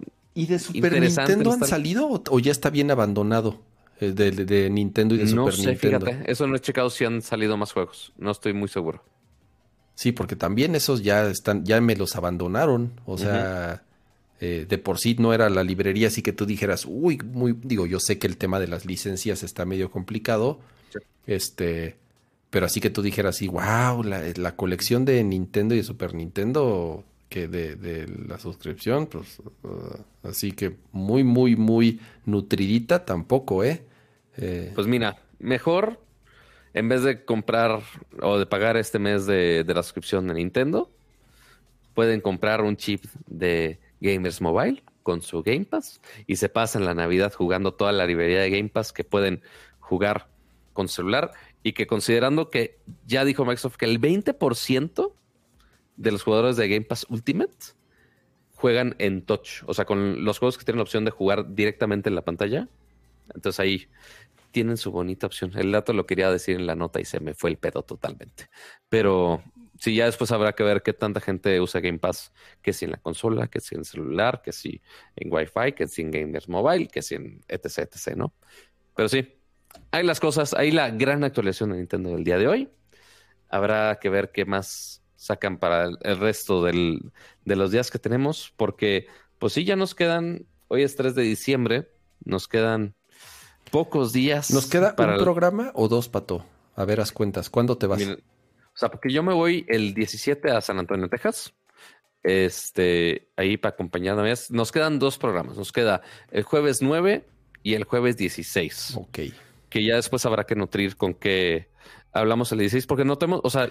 comúnmente eh, el 16 hacemos lo mejor del año. O sea, el comúnmente lo que hacemos en el último podcast del año es lo mejor, lo mejor del año. Entonces, eh, igual ahí les, les estaremos eh, este, escribiendo ahí en nuestras redes sociales para que nos pasen sus favoritos, ya saben.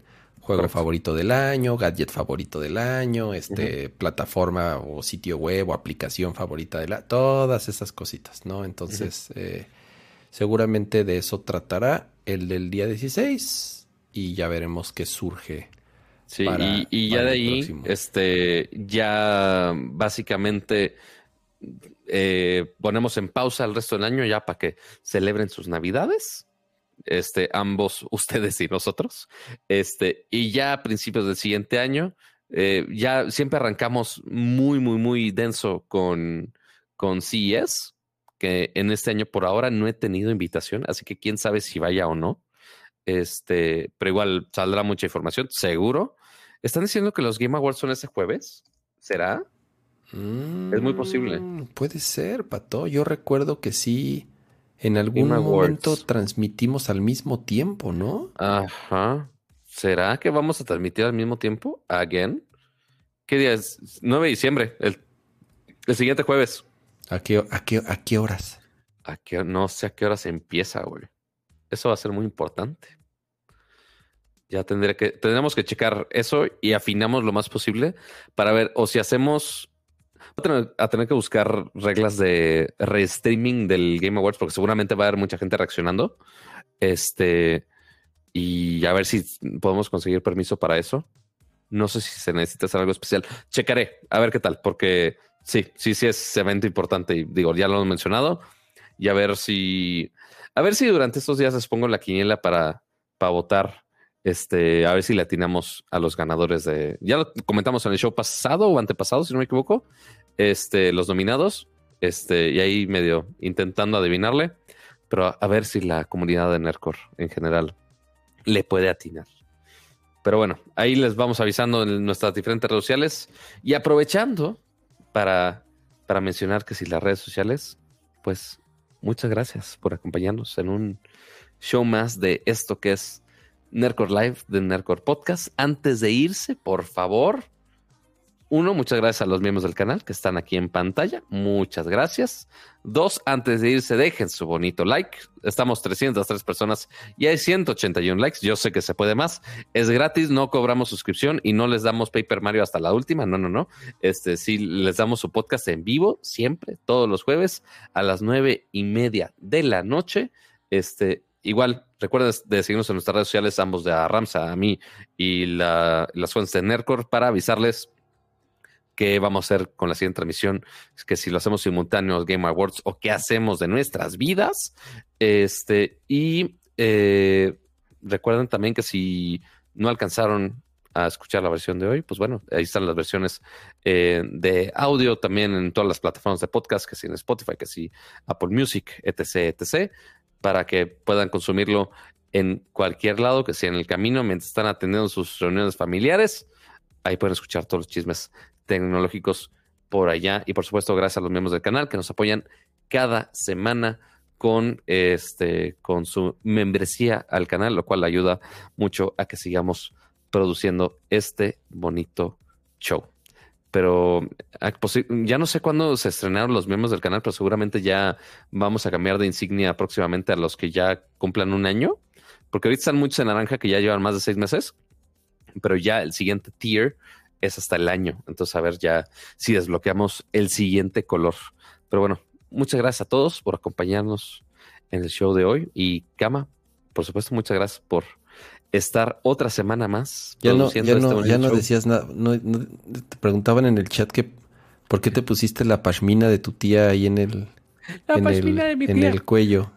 Pues, pues mira, dirán, dirán que la pashmina de mi tía o sea, que si es un, es un hoodie, espérame, espérame. si es un hoodie medio extraño, que sí tiene que su bracito que sí de florecitas, que sí su hoodie también. O sea, sí está muy moderno en el pedo. Este, pero dirán que es de mi tía. Pero justamente este hoodie, mis estimados, es heredado de Akira, que ya eventualmente ahí come me cedió amablemente y dije, ah, güey, son, son, los gustos bizarros de Akira desde entonces y que eventualmente, y que ya sabemos que Akira ha guardado absolutamente todo y aquí algunas cosas pues también se aprovechan. Pero bueno, ahí la pashmina de mi tía, mi, así tía, tía, Oscar, gracias por tus gustos bizarros, este, que, que ahora se sienten más, más hipsters, más de, más de tía, más de tía cool. Pero bueno, ahí está, ahí está el, este, el recordatorio de Oscar de, del día de hoy que nos acompaña también de donde quiera que nos esté viendo. Seguramente también tiene 5G o Wi-Fi o no sé qué chingos tenga. Este, pero pues bueno, Cama, muchas gracias por criticar mi pasión y por acompañarnos. Yo no dije nada, estaban ahí, estaban chingue y jode ahí en el, en el, en el chat. Este, Cama, no hablo de nuevo de Death Stranding. Sí, les debo, les debo mi, mi reseña completa. No, ¿No? ya lo acabé y no les, no les platiqué de la experiencia religiosa que es. Siento que ya lo hemos hablado como mil episodios. este. Seguramente hay cachitos como de media hora de así cada uno, pero sí, va, que va a ser un review de tamaño de Death Stranding. Han sido como, como como probadillas. Este, pues ahí vemos antes de, a ver si antes de que. si le da tiempo en la vida a Kama, hacemos otro stream acá con gameplay y todo el pedo. Este, ah, pues como, el, el, de Death Stranding original, sin el Master Cut. Que de tres horas, tres horas y media, algo así. Ahí, le podemos decir a algunos otros amiguitos que así que vamos a hablarles a, la, a los mismos güeyes que jugaron Death Stranding en ese review y que seguramente sí jugaron el Master Cut, el Director's Cut este, y a ver si hacen la misma extensión del pinche show. Ah, Sería eh. muy cagado. Vámonos. Al menos, al menos sé que Mastreta sí se la aventaría. Los demás, quién sabe. Eh, está, está bueno el juego, la verdad está... Ya, ya, ya después le damos su tiempo merecido. mira, hasta, hasta me entró así la, la nostalgia así de, de... La lagrimita. De Kojima. Y este... Miren lo que me puse a, a jugar en, en, en Vita. A ver. ¿Qué es ¿Qué es, es algún metal?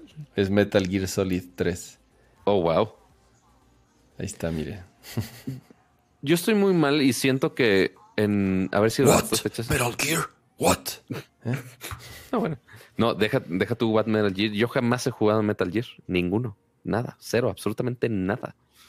Porque pues no, no tenía PlayStation, ni portátil, ni nada ni amiguitos que tuvieran Play. Así que me bloquean. Cancelado, Pato. Mira, mira lo que voy a hacer. Voy a, voy a ponerte aquí así de como el, como el de. tuve que, así de, ¿a dónde se fue Pato? Tuvo que, me fui a mi planeta. Así, adiós, adiós. Ah, ya mejor dicen que te titules, cama, en vez de tener que cancelarme. Ay.